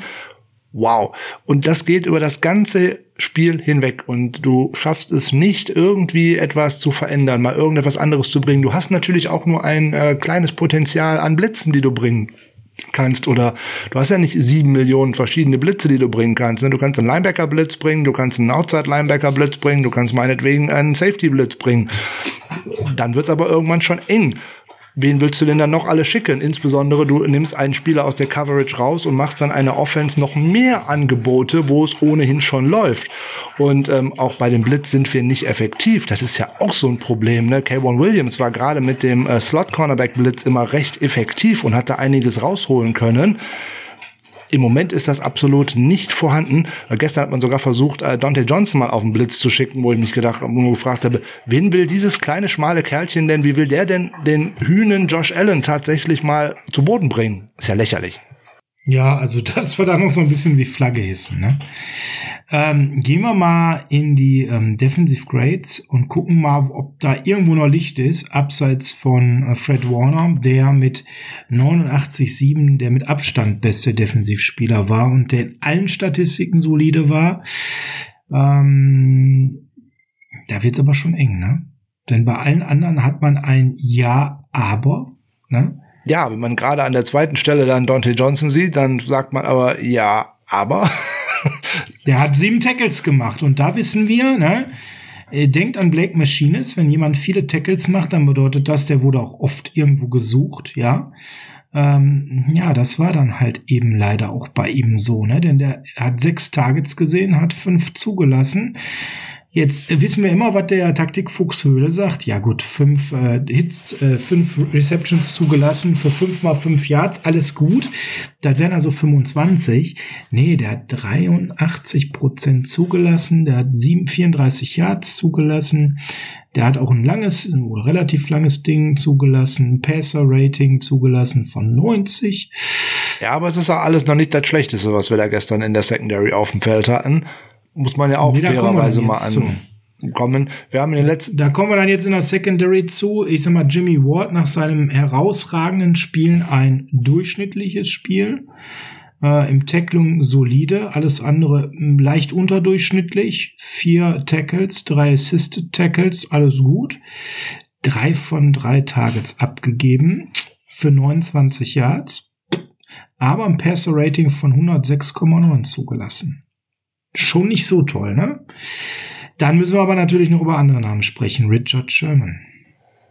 Ja, letzte Woche super, genau wie Jason Verrett, super. Gestern beide, ähm, ja, auch aufgrund der Art und Weise, wie man versucht hat, diese Defense äh, äh, spielen zu lassen gegen diese sehr variable Offense, gegen diese sehr schnelle Offense so nebenbei, die auch wirklich gut daran ist, ihre Receiver zu isolieren und dich auch zu verwirren, war nicht so äh, berauschend von allen. Also da hat sich niemand mit Ruhm bekleckert. Da können wir Ward jetzt noch ein äh, bisschen rausnehmen, aber im Endeffekt bisschen, alle, ne? alle fünf, die hinten gespielt haben aus der aus dem Defensive Backfield, waren nicht gut. Ja, Moment, Moment, Moment, Moment, Moment, Moment, Moment, Moment. Sherman 3 von 3 für 35 Yards, Passer Rating 154,9.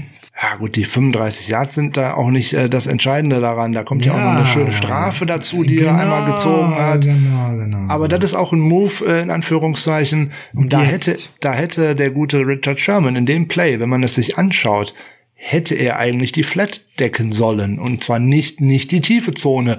In der tiefen Zone dahinter war nur keiner. Das ist das Problem. Das ist eine Misscommunication, was da gelaufen ist. Da ist jetzt die Frage, wer hätte denn da sein sollen? Meiner Meinung nach hätte da ein Dante Johnson sein sollen, wenn ich mir das so angucke, ähm, weil die Safeties waren in diesem Feld anders eingeplant. Eigentlich hätte der eine Route mitgehen müssen, weil er in diesem Play keinen direkten Gegenspieler hatte, aber der ist in der Mitte stehen geblieben.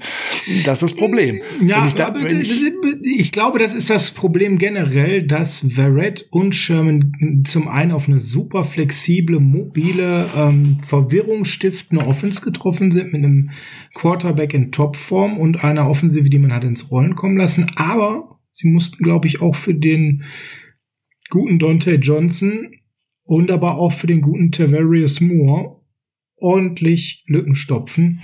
Und bei Jason Barrett war es dann richtig stark zu sehen.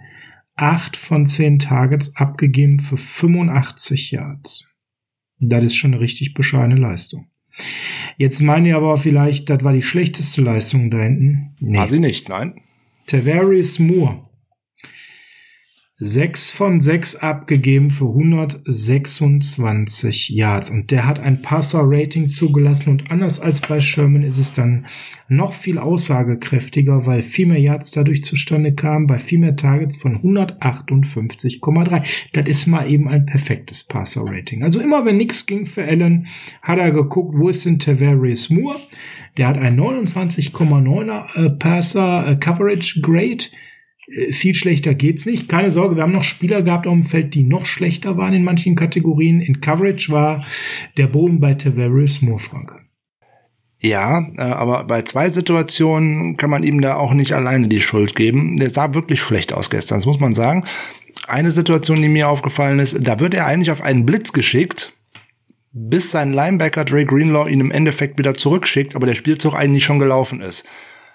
Ähm, ja, da muss man fragen, was ist das für ein Play Call, wenn ein Spieler schon nicht weiß, was er tun soll? Das ist schon schwierig.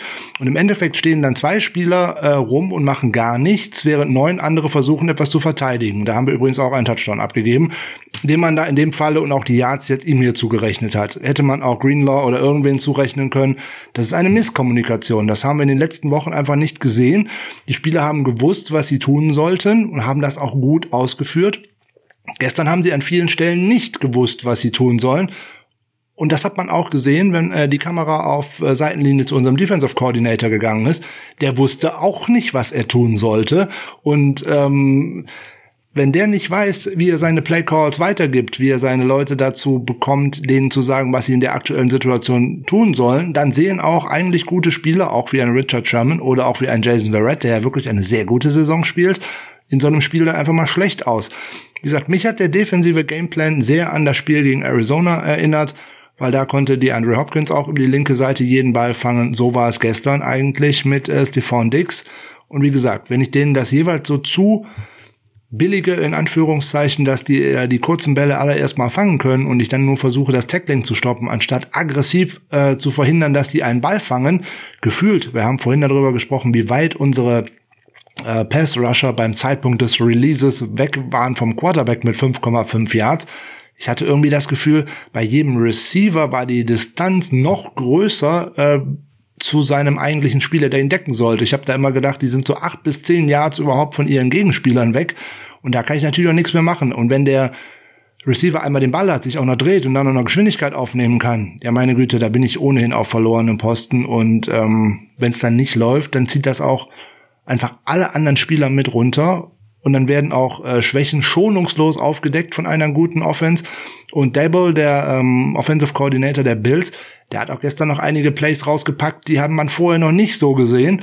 Das hat jeder äh, Analyst aus, aus den USA gesagt, dass da viele interessante Plays bei waren. Und dann stellt sich ein Dre Greenlaw nachher im Interview hin und sagt, wir waren auf alle Plays der Buffalo Bills vorbereitet. Und dann muss ich jetzt die Anschlussfrage stellen, und warum konntet ihr das dann nicht verteidigen, wenn ihr auf alle Plays vorbereitet wart? Irgendwas stimmt da nicht. Genau, weil im Endeffekt äh, muss man einfach einen Punkt bringen, was man gesehen hat in den Gesichtern, das hat eine komplett andere Sprache gesprochen. Man war überhaupt nicht vorbereitet auf die Plays der Bills. Ähm, ich glaube, man war viel optimistischer, wie sehr man mit seiner Line gegen die O-Line arbeiten konnte. Man hatte vielleicht die ähnliche Fantasie wie du, dass, dass Willis da irgendwas mit Speed ausrichten kann oder so, keine Ahnung. Und äh, nee, da, also man hat überhaupt nicht den Eindruck, dass sie vorbereitet darauf waren, dass Cole Beasley ein guter Slot-Receiver ist. Man hat überhaupt nicht die, die, das hat überhaupt nicht so gewirkt, als hätte man eine Ahnung, dass der von Dix gerade ein Top 3 Wide Receiver ist. Also Und gegen uns gestern schon die 1000 Yards geknackt hat, so nebenbei. Ganz nebenbei. Ja, wir haben dahin jetzt genug rumgewütet, getobt, geschimpft und gemacht. Aber stopp, stopp, weil ich glaube, das ist dir genauso aufgefallen wie mir.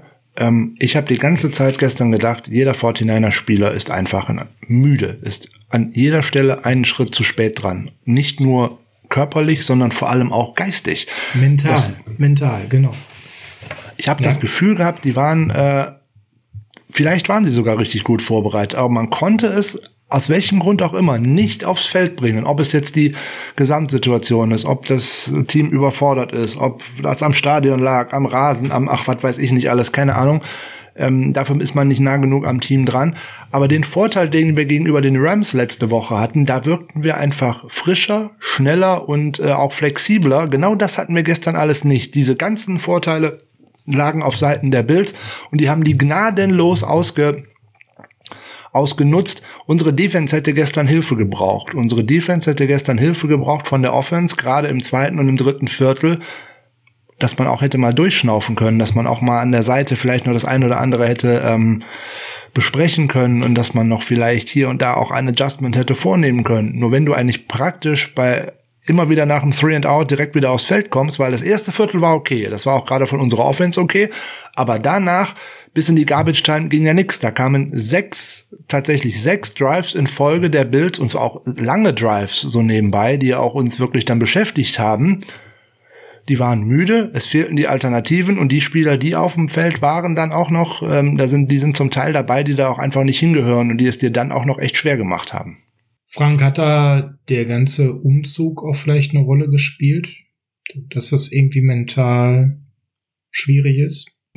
Möglich, aber ich kann es mir ehrlich gesagt nicht vorstellen. Im Endeffekt ist es wie eine ja, ein, ein Trainingslager vor dem Spiel oder vor der Saison, wo man mal ein paar Tage nicht bei der Familie ist. Und ähm, ja, das war alles komisch für die. Die mussten von jetzt auf gleich ein paar Sachen packen und im Endeffekt Richtung Arizona, alles gut.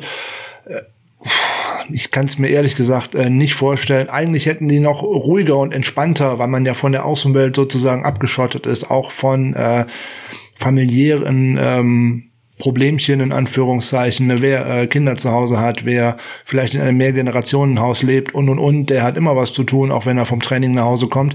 Jetzt sind die im Hotel und können sich eigentlich nur fokussieren auf das eigentliche Spiel.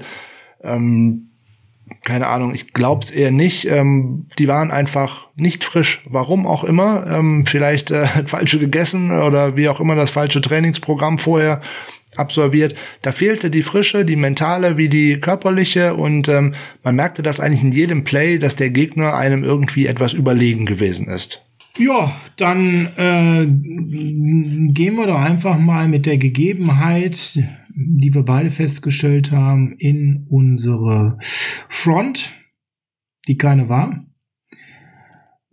Ich sag mal, neutral herausgeben kann man Javon Kinlaw, der ein solides Spiel gemacht hat, ähm, mit wenigen Fehlern. Ähm, dreimal ein bisschen in meinen Pressure im Front von Harris verursachen konnte drei Tackles gelandet hat. Das war alles okay. Kein tolles Spiel, aber auch kein Spiel, wo er besonders negativ aufgefallen ist. Ansonsten alles schlechter, oder? Wenn man jetzt mal wirklich auf die Tackles schaut, auf Kevin Givens.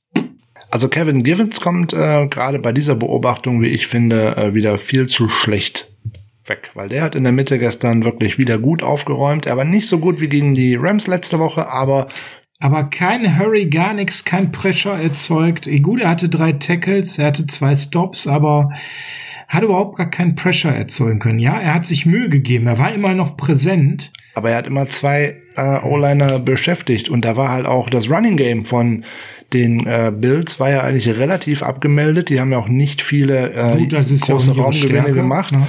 Ist auch unsere Stärke, aber auch diese Zahl, dass eine Rushing Lane zu ist, die sieht man ja nirgendwo, die nimmt ja keiner auf, weil da hat Givens tatsächlich gut gespielt und Givens, das muss man auch sagen, er hat äh, zum Großteil nicht auf seiner eigentlichen Position gespielt, weil er ist ja eigentlich auch ein Three-Technik, er ist, er hat ja dann nachher eigentlich fast wieder nur Nose-Tackle gespielt weil der gute DJ Jones ist ja schon nach elf verletzt raus, ne? High Ankle Sprain, also da ist die Saison wahrscheinlich auch schon in Jeopardy, wie der Amerikaner so schön sagt. Da hast du Ähm, ein ganz furchtbares Wort gerade benutzt. High Ankle Sprain. Hm. ja, High Ankle Sprain ist ähnlich schön wie Kreuzbandriss äh, für uns in diesem Jahr, also äh, High Ankle Sprain und ACL, da kennen wir uns ja inzwischen mit aus. Also für Kevin Givens sehe ich jede Woche eigentlich nur Positives. Ich sehe das Positive, dass er viel Spielzeit bekommt, weil ich auch denke, dass der in der nächsten Saison eine große Rolle bei uns spielen wird. Und ähm, wer mir tatsächlich ganz gut gefallen hat gestern, ist ein äh, Dion Jordan gewesen. Ja, ja, das der kann hat man tatsächlich auch im Pass Rush hier und da mal äh, Erfolg gehabt. Der hatte den einzigen Sack, der hatte einen tollen Stop äh, bei einem dritten und eins oder bei einem vierten und eins, wo er im Backfield äh, einen gestoppt hat. sagen. Ja, ja, ja, noch mal zwei Tackles, zwei Hurries, also der hat abgeliefert und auch jemanden, der immer so ein bisschen kritisiert wird, den habe ich auch relativ gut gesehen, ist Eric Armstead. Eric Armstead war viel in Bewegung gestern. Der ist auch viel mit nach außen gelaufen. Ähm, bei Armstead ist es halt so, er macht halt nicht die Zahlen von letzter Saison. Er kommt nicht so zum Quarterback. Klar, er hat eigentlich immer den stärksten oder die beiden stärksten äh, Offensive Liner sogar gegen sich und die nehmen den eigentlich auch immer gut aus dem Spiel. Aber beim Screen Pass Game gestern zum Beispiel war er gut dabei, konnte das gut verteidigen. Im Running Game konnte er gut verteidigen. Er ist zweimal auch kräftig mit nach außen gelaufen ja, dem fehlt halt auch äh, ein bisschen die Nebenleute, damit er sich auch ein bisschen belohnen kann äh, für die harte Arbeit. Wenn ich ihn nur an nackten Zahlen messen möchte, ist es natürlich eine schlechte Saison im Vergleich zu letztem Jahr. Aber da muss man sich auch ein bisschen mehr das Tape dazu anschauen, wie viel Platz er letztes Jahr hatte. Ne, man kann sich spaßeshalber mal, äh, heute ist genau vor einem Jahr, haben wir bei äh, New Orleans gewonnen mit 48, 46. Wenn man sich alleine das Spiel nochmal anschaut, wie viel Platz der da hatte, weil sich der Mann halt auf Bosa und dergleichen fokussiert hat. Gegen eine gute New Orleans O-Line, ne? Das ist das nämlich. Habe ich den Platz, mache ich Plays, habe ich keinen, mache ich keine Plays oder nur ich mache halt weniger. So, aber es entsteht ja Platz dadurch, dass man sich auf ihn äh, fokussiert. Den haben andere in den letzten Wochen wie Kerry Hyder gut nutzen können.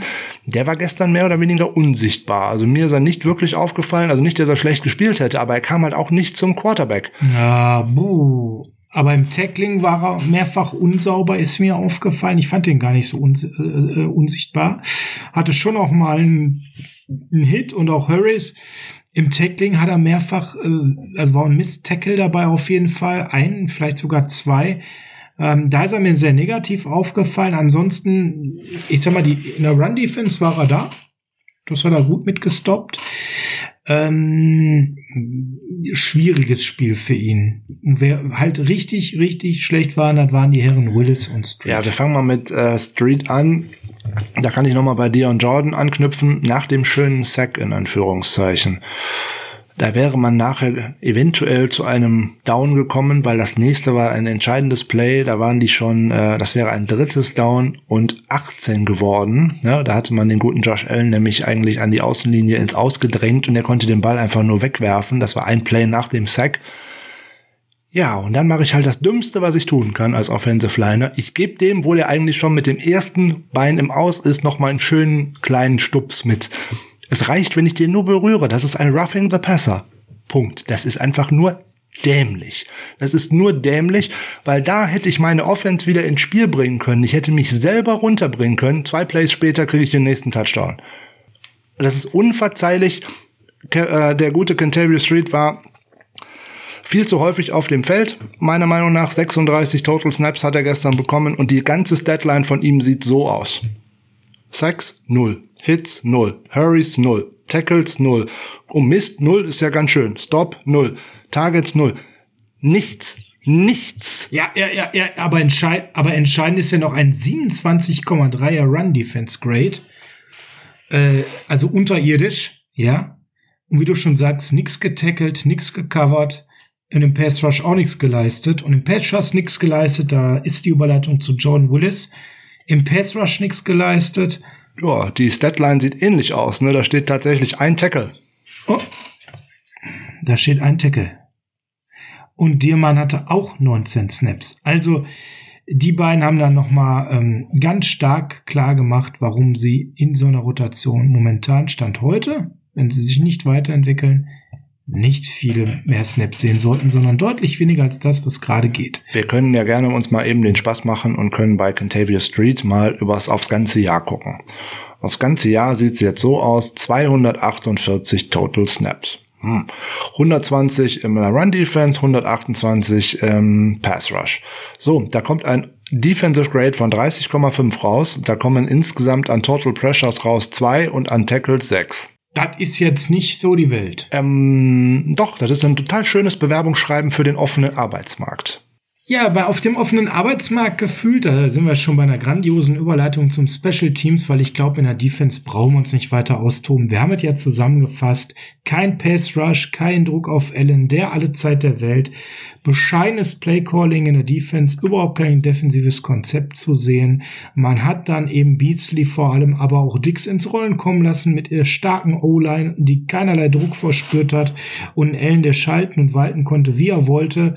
Ja, und dann wurde es böse und da konnte dann unsere Offense eben nicht gegenhalten mit einem desolaten Quarterback und einer anfälligen rechten O-Line-Seite und äh, aus völlig nicht erklärlichen Gründen mit Debo Samuel, der nicht richtig drin war im Play-Calling und den komischen Goal-Line-Entscheidungen. Aber du hast gerade gesagt, freier Arbeitsmarkt. Einen, den wir schon auf dem freien Arbeitsmarkt gesehen haben, und es ging ja schon Gerüchte durch die Gegend, dass er da irgendwie Beischlaf erzeugt hatte mit der Frau des Defensive Coordinators.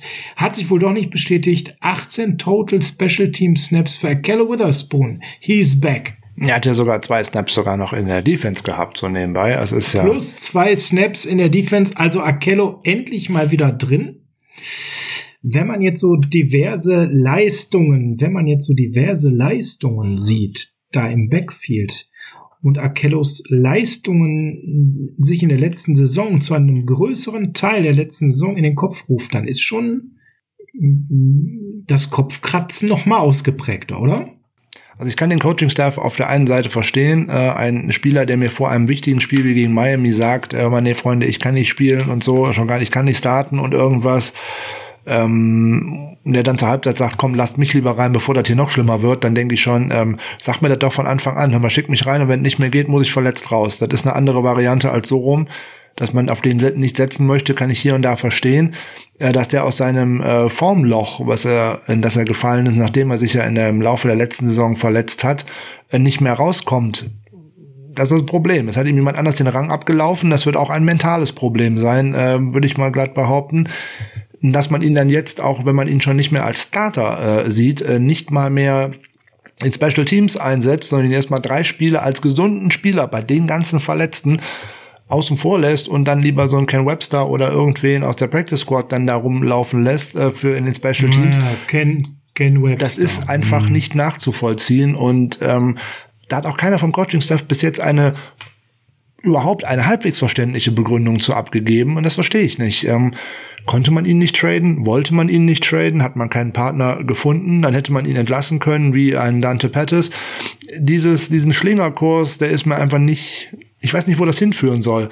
Nur, dass er da im Endeffekt jetzt am Saisonende gehen wird als äh, Free Agent und dass man da keine Kompensation für bekommt, weil da muss ja keiner denken, dass der irgendwo einen riesen Vertrag äh, unterschreibt, dass man da eventuell einen Compensatory Pick oder irgendwas äh, Ach was, ja, der nein. wird vor der Grenze, wo dies nicht mehr in die Compensatory Pick Berechnung reinfällt, wird er wahrscheinlich nicht mal nirgendwo einen Vertrag unterschreiben können.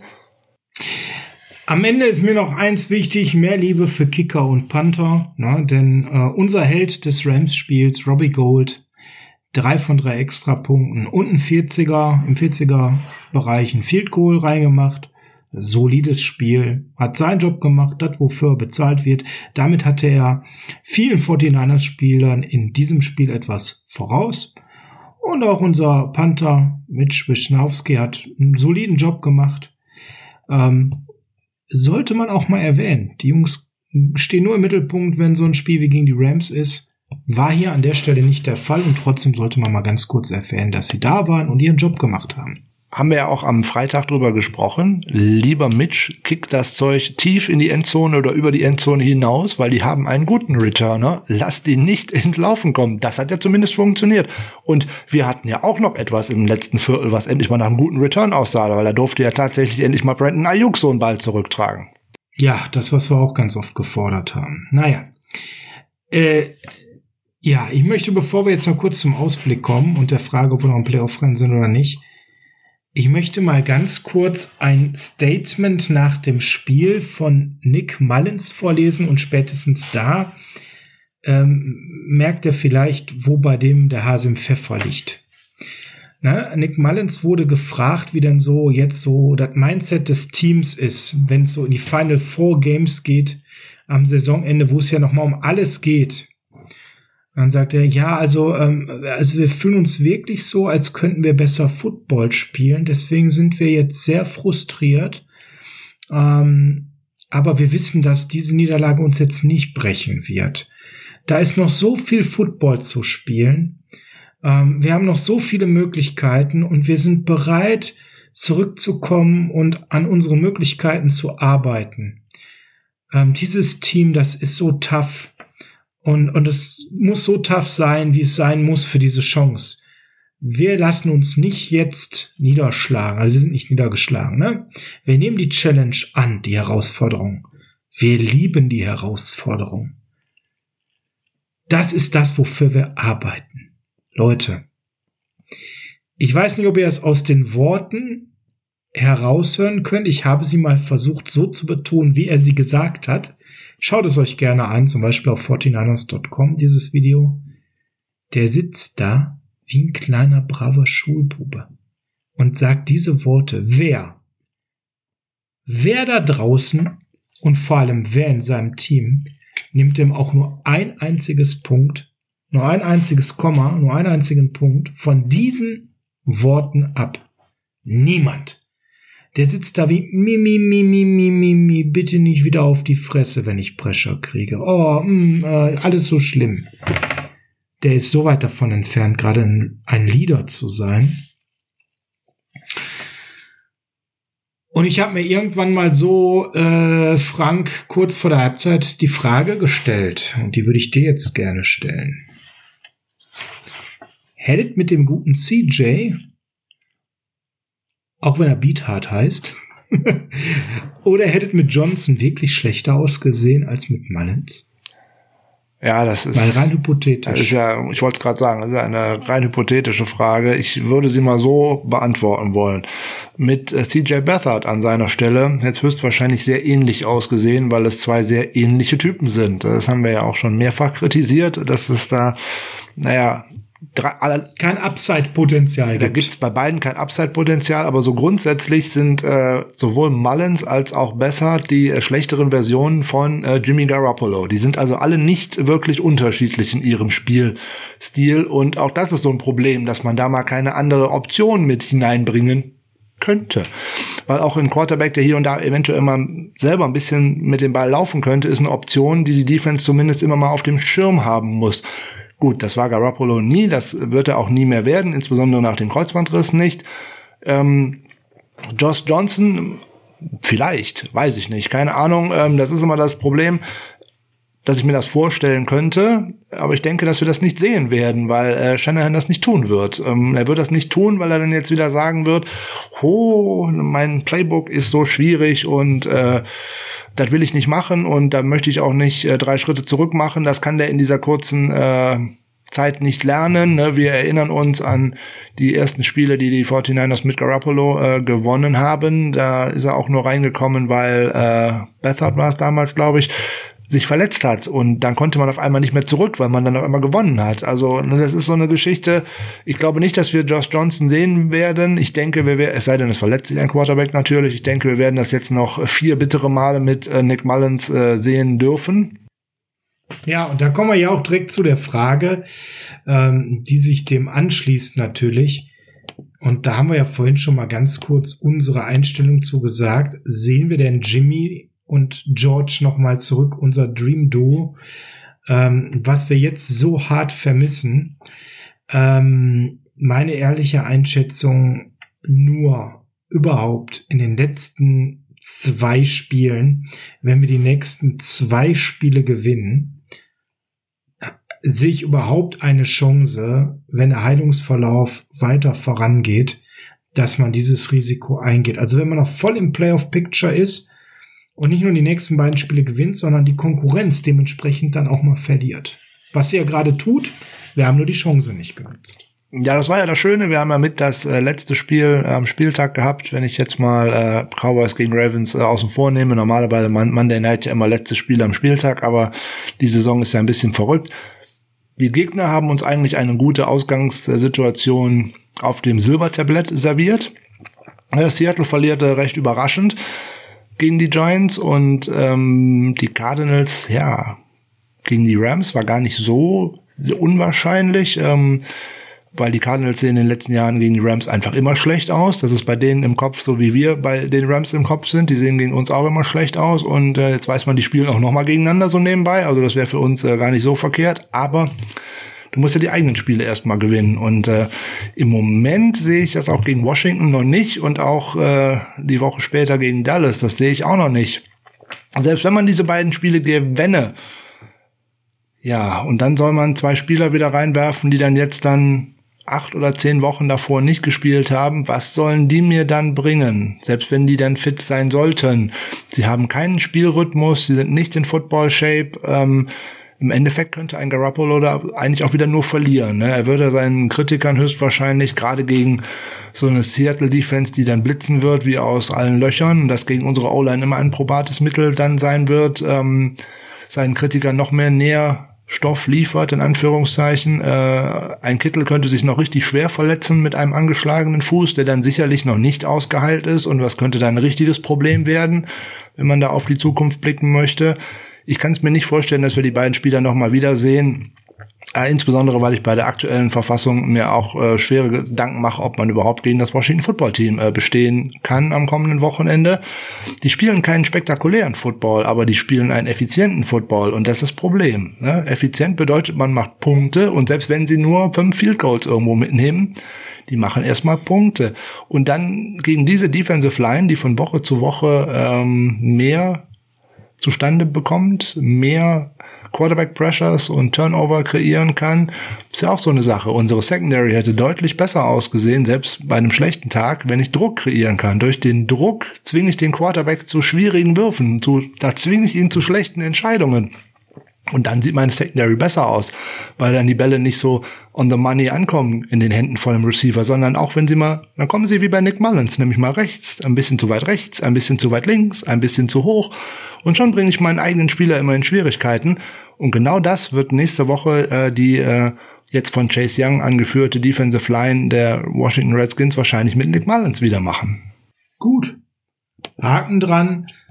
Auch da also nochmal Klarheit reingebracht, dass wir die beiden wahrscheinlich gar nicht mehr sehen. Und wenn, müssen wir über das Thema Nutzt es noch etwas? Sinn, Sinn reden. Ja.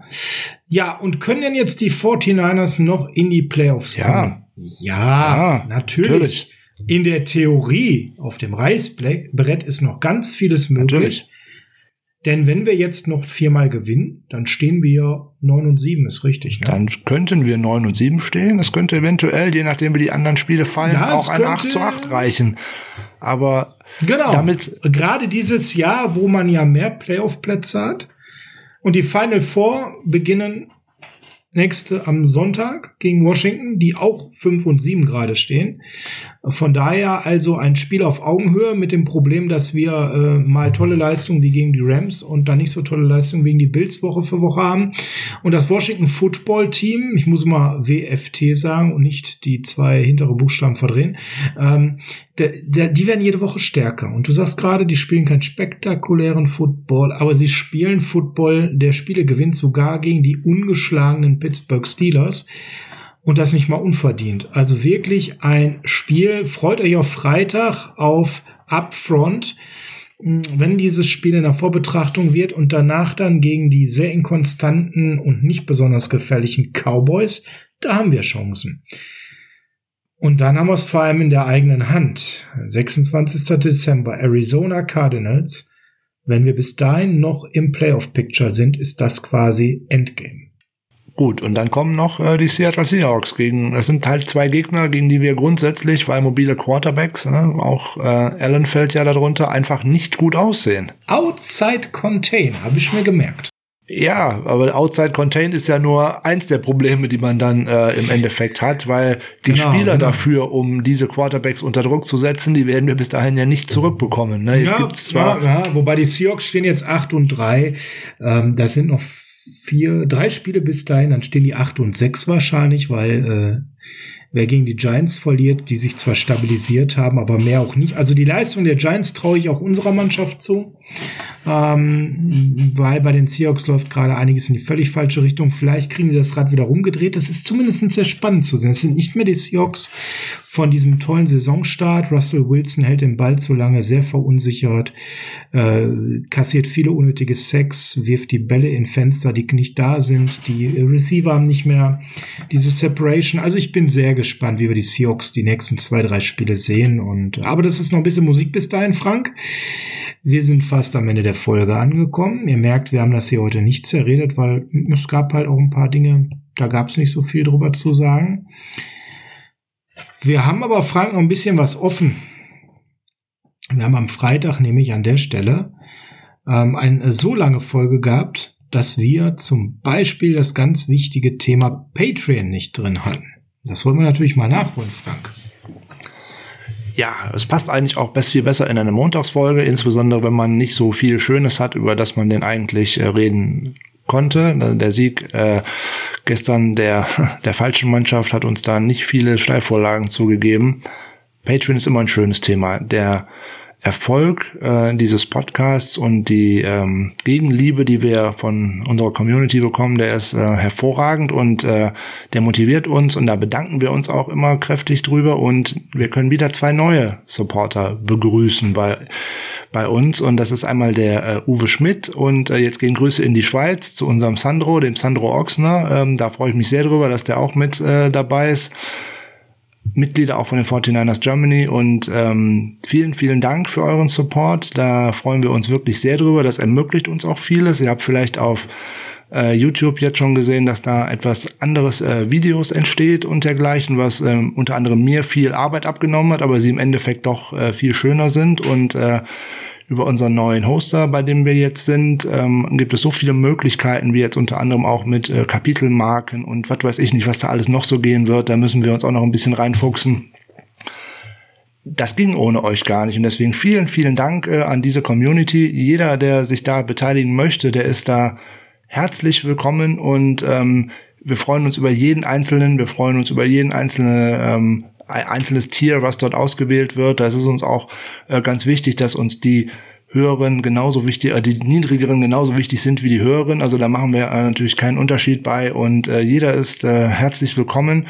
Bonus-Content werden wir auch wieder produzieren. Es wird diese Woche zeitlich wahrscheinlich ein bisschen schwierig werden äh, für uns beide, aber da haben wir schon auch einen Plan im Hinterkopf, was wir da so noch machen wollen und werden schauen wir, wie das so läuft, was sich da so realisieren lässt. Und ähm, nochmal ein ganz großes äh, Dankeschön für eure äh, Unterstützung und ähm, ja, bleibt uns gewogen. Und äh, wenn ihr Wünsche habt an uns, schreibt uns. Ne? Ihr kennt Saschas äh, Social Media Adressen in Anführungszeichen und meine und äh, stehen überall in den Show Notes drin. Ne? Wenn ihr Wünsche habt, wenn ihr Anregungen habt oder Kritik habt, raus damit, immer her damit. Wir versuchen da auf vieles einzugehen und äh, das, was wir umsetzen können, das setzen wir gerne um und wir sind ja auch für Anregungen gerne zu haben. Es wird eine lange Off-Season kommen, dann kann man natürlich auch schauen, was wir da eventuell alles machen können, weil bis wir dann wieder über Spiele reden ab Januar, das wird ja dann erst August, September werden, da werden viele, viele Folgen zu füllen sein und ähm, da wird auch viel Platz sein für Dinge, für die jetzt gerade kein Platz gewesen ist, oder Sascha? Richtig, genau. Und wir freuen uns auch sehr auf diese Zeit nach der Saison. Ne, wenn wir auch, wir werden dann auch mal nur einmal pro Woche senden, eine Zeit lang, aber früh genug wieder für, für Draft, Offseason und so weiter natürlich Fahrt aufnehmen. Und wir haben noch ganz, ganz viel vor. Da wollen wir jetzt noch gar nicht so viel verraten, ähm, können euch aber sagen, die Qualität wird eher noch steigen. Ähm, weil wir natürlich nicht nur Spiele ähm, an der Stelle vorbesprechen, nachbesprechen, Raster-Moves, was da so dazugehört. Nein, wir werden an der Stelle vor allem auch ähm, tiefer gehen und euch viel, viel mehr Kontext zu den 49ers liefern. Viele besondere Aktionen haben wir in der Hinterhand. Wir wollen aber gar nicht so viel erzählen. Lasst es einfach mal so ein bisschen auf euch zukommen. Ja, Leute, wir sind am Ende der Folge angekommen. Ich äh, würde diese Folge ganz gerne beschließen mit einem kleinen Appell an euch da draußen. Frank hat gerade das Thema Social Media genannt. Alle, die da draußen, die jetzt noch nach anderthalb Stunden zuhören, ihr seid die ganz Treuen, die bis zur letzten Minute durchziehen auf der Fahrt zur Arbeit in eurer Nachtschicht oder wie ich jetzt mehrfach gelesen habe beim Putzen. Liebe Leute, ich habe eine Bitte an euch. Lasst uns mal Attacke machen bei Instagram in der nächsten Woche. Wir haben 915 Abonnenten bei Instagram und ich habe einen riesen Wunsch bis zum nächsten Taping nächste Woche Montag für die Dienstagsfolge. Das sind jetzt nur sechs Tage, aber das schaffen wir alle zusammen. Lasst uns die 1000 knacken. Und wie machen wir das? Ganz einfach. Wir werden in dieser Woche auf Instagram sehr aktiv sein, immer wieder neuen Content drin haben, in den Stories, im Feed meine Bitte mal an euch. An der Stelle von mir, Stellvertreter für Frank, aber ich betreue da Instagram, Frank Instagram 49ers Germany, ich Instagram Niners Huddle. Wir reden gerade über den Niners Huddle Account. Teilt unsere Beiträge. Haut sie mal in die Stories. Empfehlt uns weiter. Markiert doch vielleicht mal 49ers Fans, die ihr kennt, die uns noch nicht im Niners Huddle oder bei den 49ers Germany folgen. Wir freuen uns über jeden, der genauso verrückt ist nach diesem Verein wie wir. Und vielleicht kriegen wir das bis zur nächsten Woche, die 1000 geknackt. Würde mich hammermäßig freuen. Und mal mit einer gemeinsamen Aktion mit euch allen zusammen da draußen das Thema Teamgeist mal so richtig nach vorne zu bringen. Also diese Woche Mission 1000 bei Instagram. Lasst es uns anpacken. Wir danken euch für euren Support an der Stelle. Frank, wir sind fertig. Rausschmiss. Ja, dann heute tatsächlich mal äh, kurz und knapp. Vielen Dank, dass ihr eu euch wieder diese ganze Zeit genommen habt, uns beiden hier zugehört habt. Das war natürlich nicht so schön, eine Niederlage zu besprechen, wie in der Woche vorher eine, einen Sieg zu besprechen, keine Frage. Da haben wir natürlich auch mehr Spaß dran, aber es hilft ja nichts. Ähm, Ergebnisse haben wir leider wenig Einfluss drauf. Uns fragt keiner nach einem Gameplan oder nicht so, nicht so richtig jedenfalls. Und auch wie er dann umgesetzt wird, ist ja auch ohnehin mal eine andere Frage. Wir haben jetzt gegen ein wirklich gutes Team verloren, die Buffalo Bills. Das muss man ja auch mal neidlos anerkennen. Ist halt so. Schauen wir, dass wir nächste Woche eventuell wieder besser aussehen. Wir gucken, was wir bis Freitag auf die Vorbereitung für euch machen können, dass es eine schöne runde Folge wird und dass ihr dann auch optimistisch in das Spiel gegen das Washington Football Team äh, gehen könnt, so wie wir das dann auch wieder tun werden, weil ohne Optimismus brauche ich mir das Spiel nicht angucken. Da arbeiten wir drauf hin. Deswegen gibt's jetzt mit viel Optimismus und Natürlich wieder schöne Klänge. Heart of Chrome, California. Macht's gut in, der, in dieser Woche und ähm, es geht nicht unter, nur weil man ein Spiel verliert. Macht's gut, wir hören uns am Freitag wieder.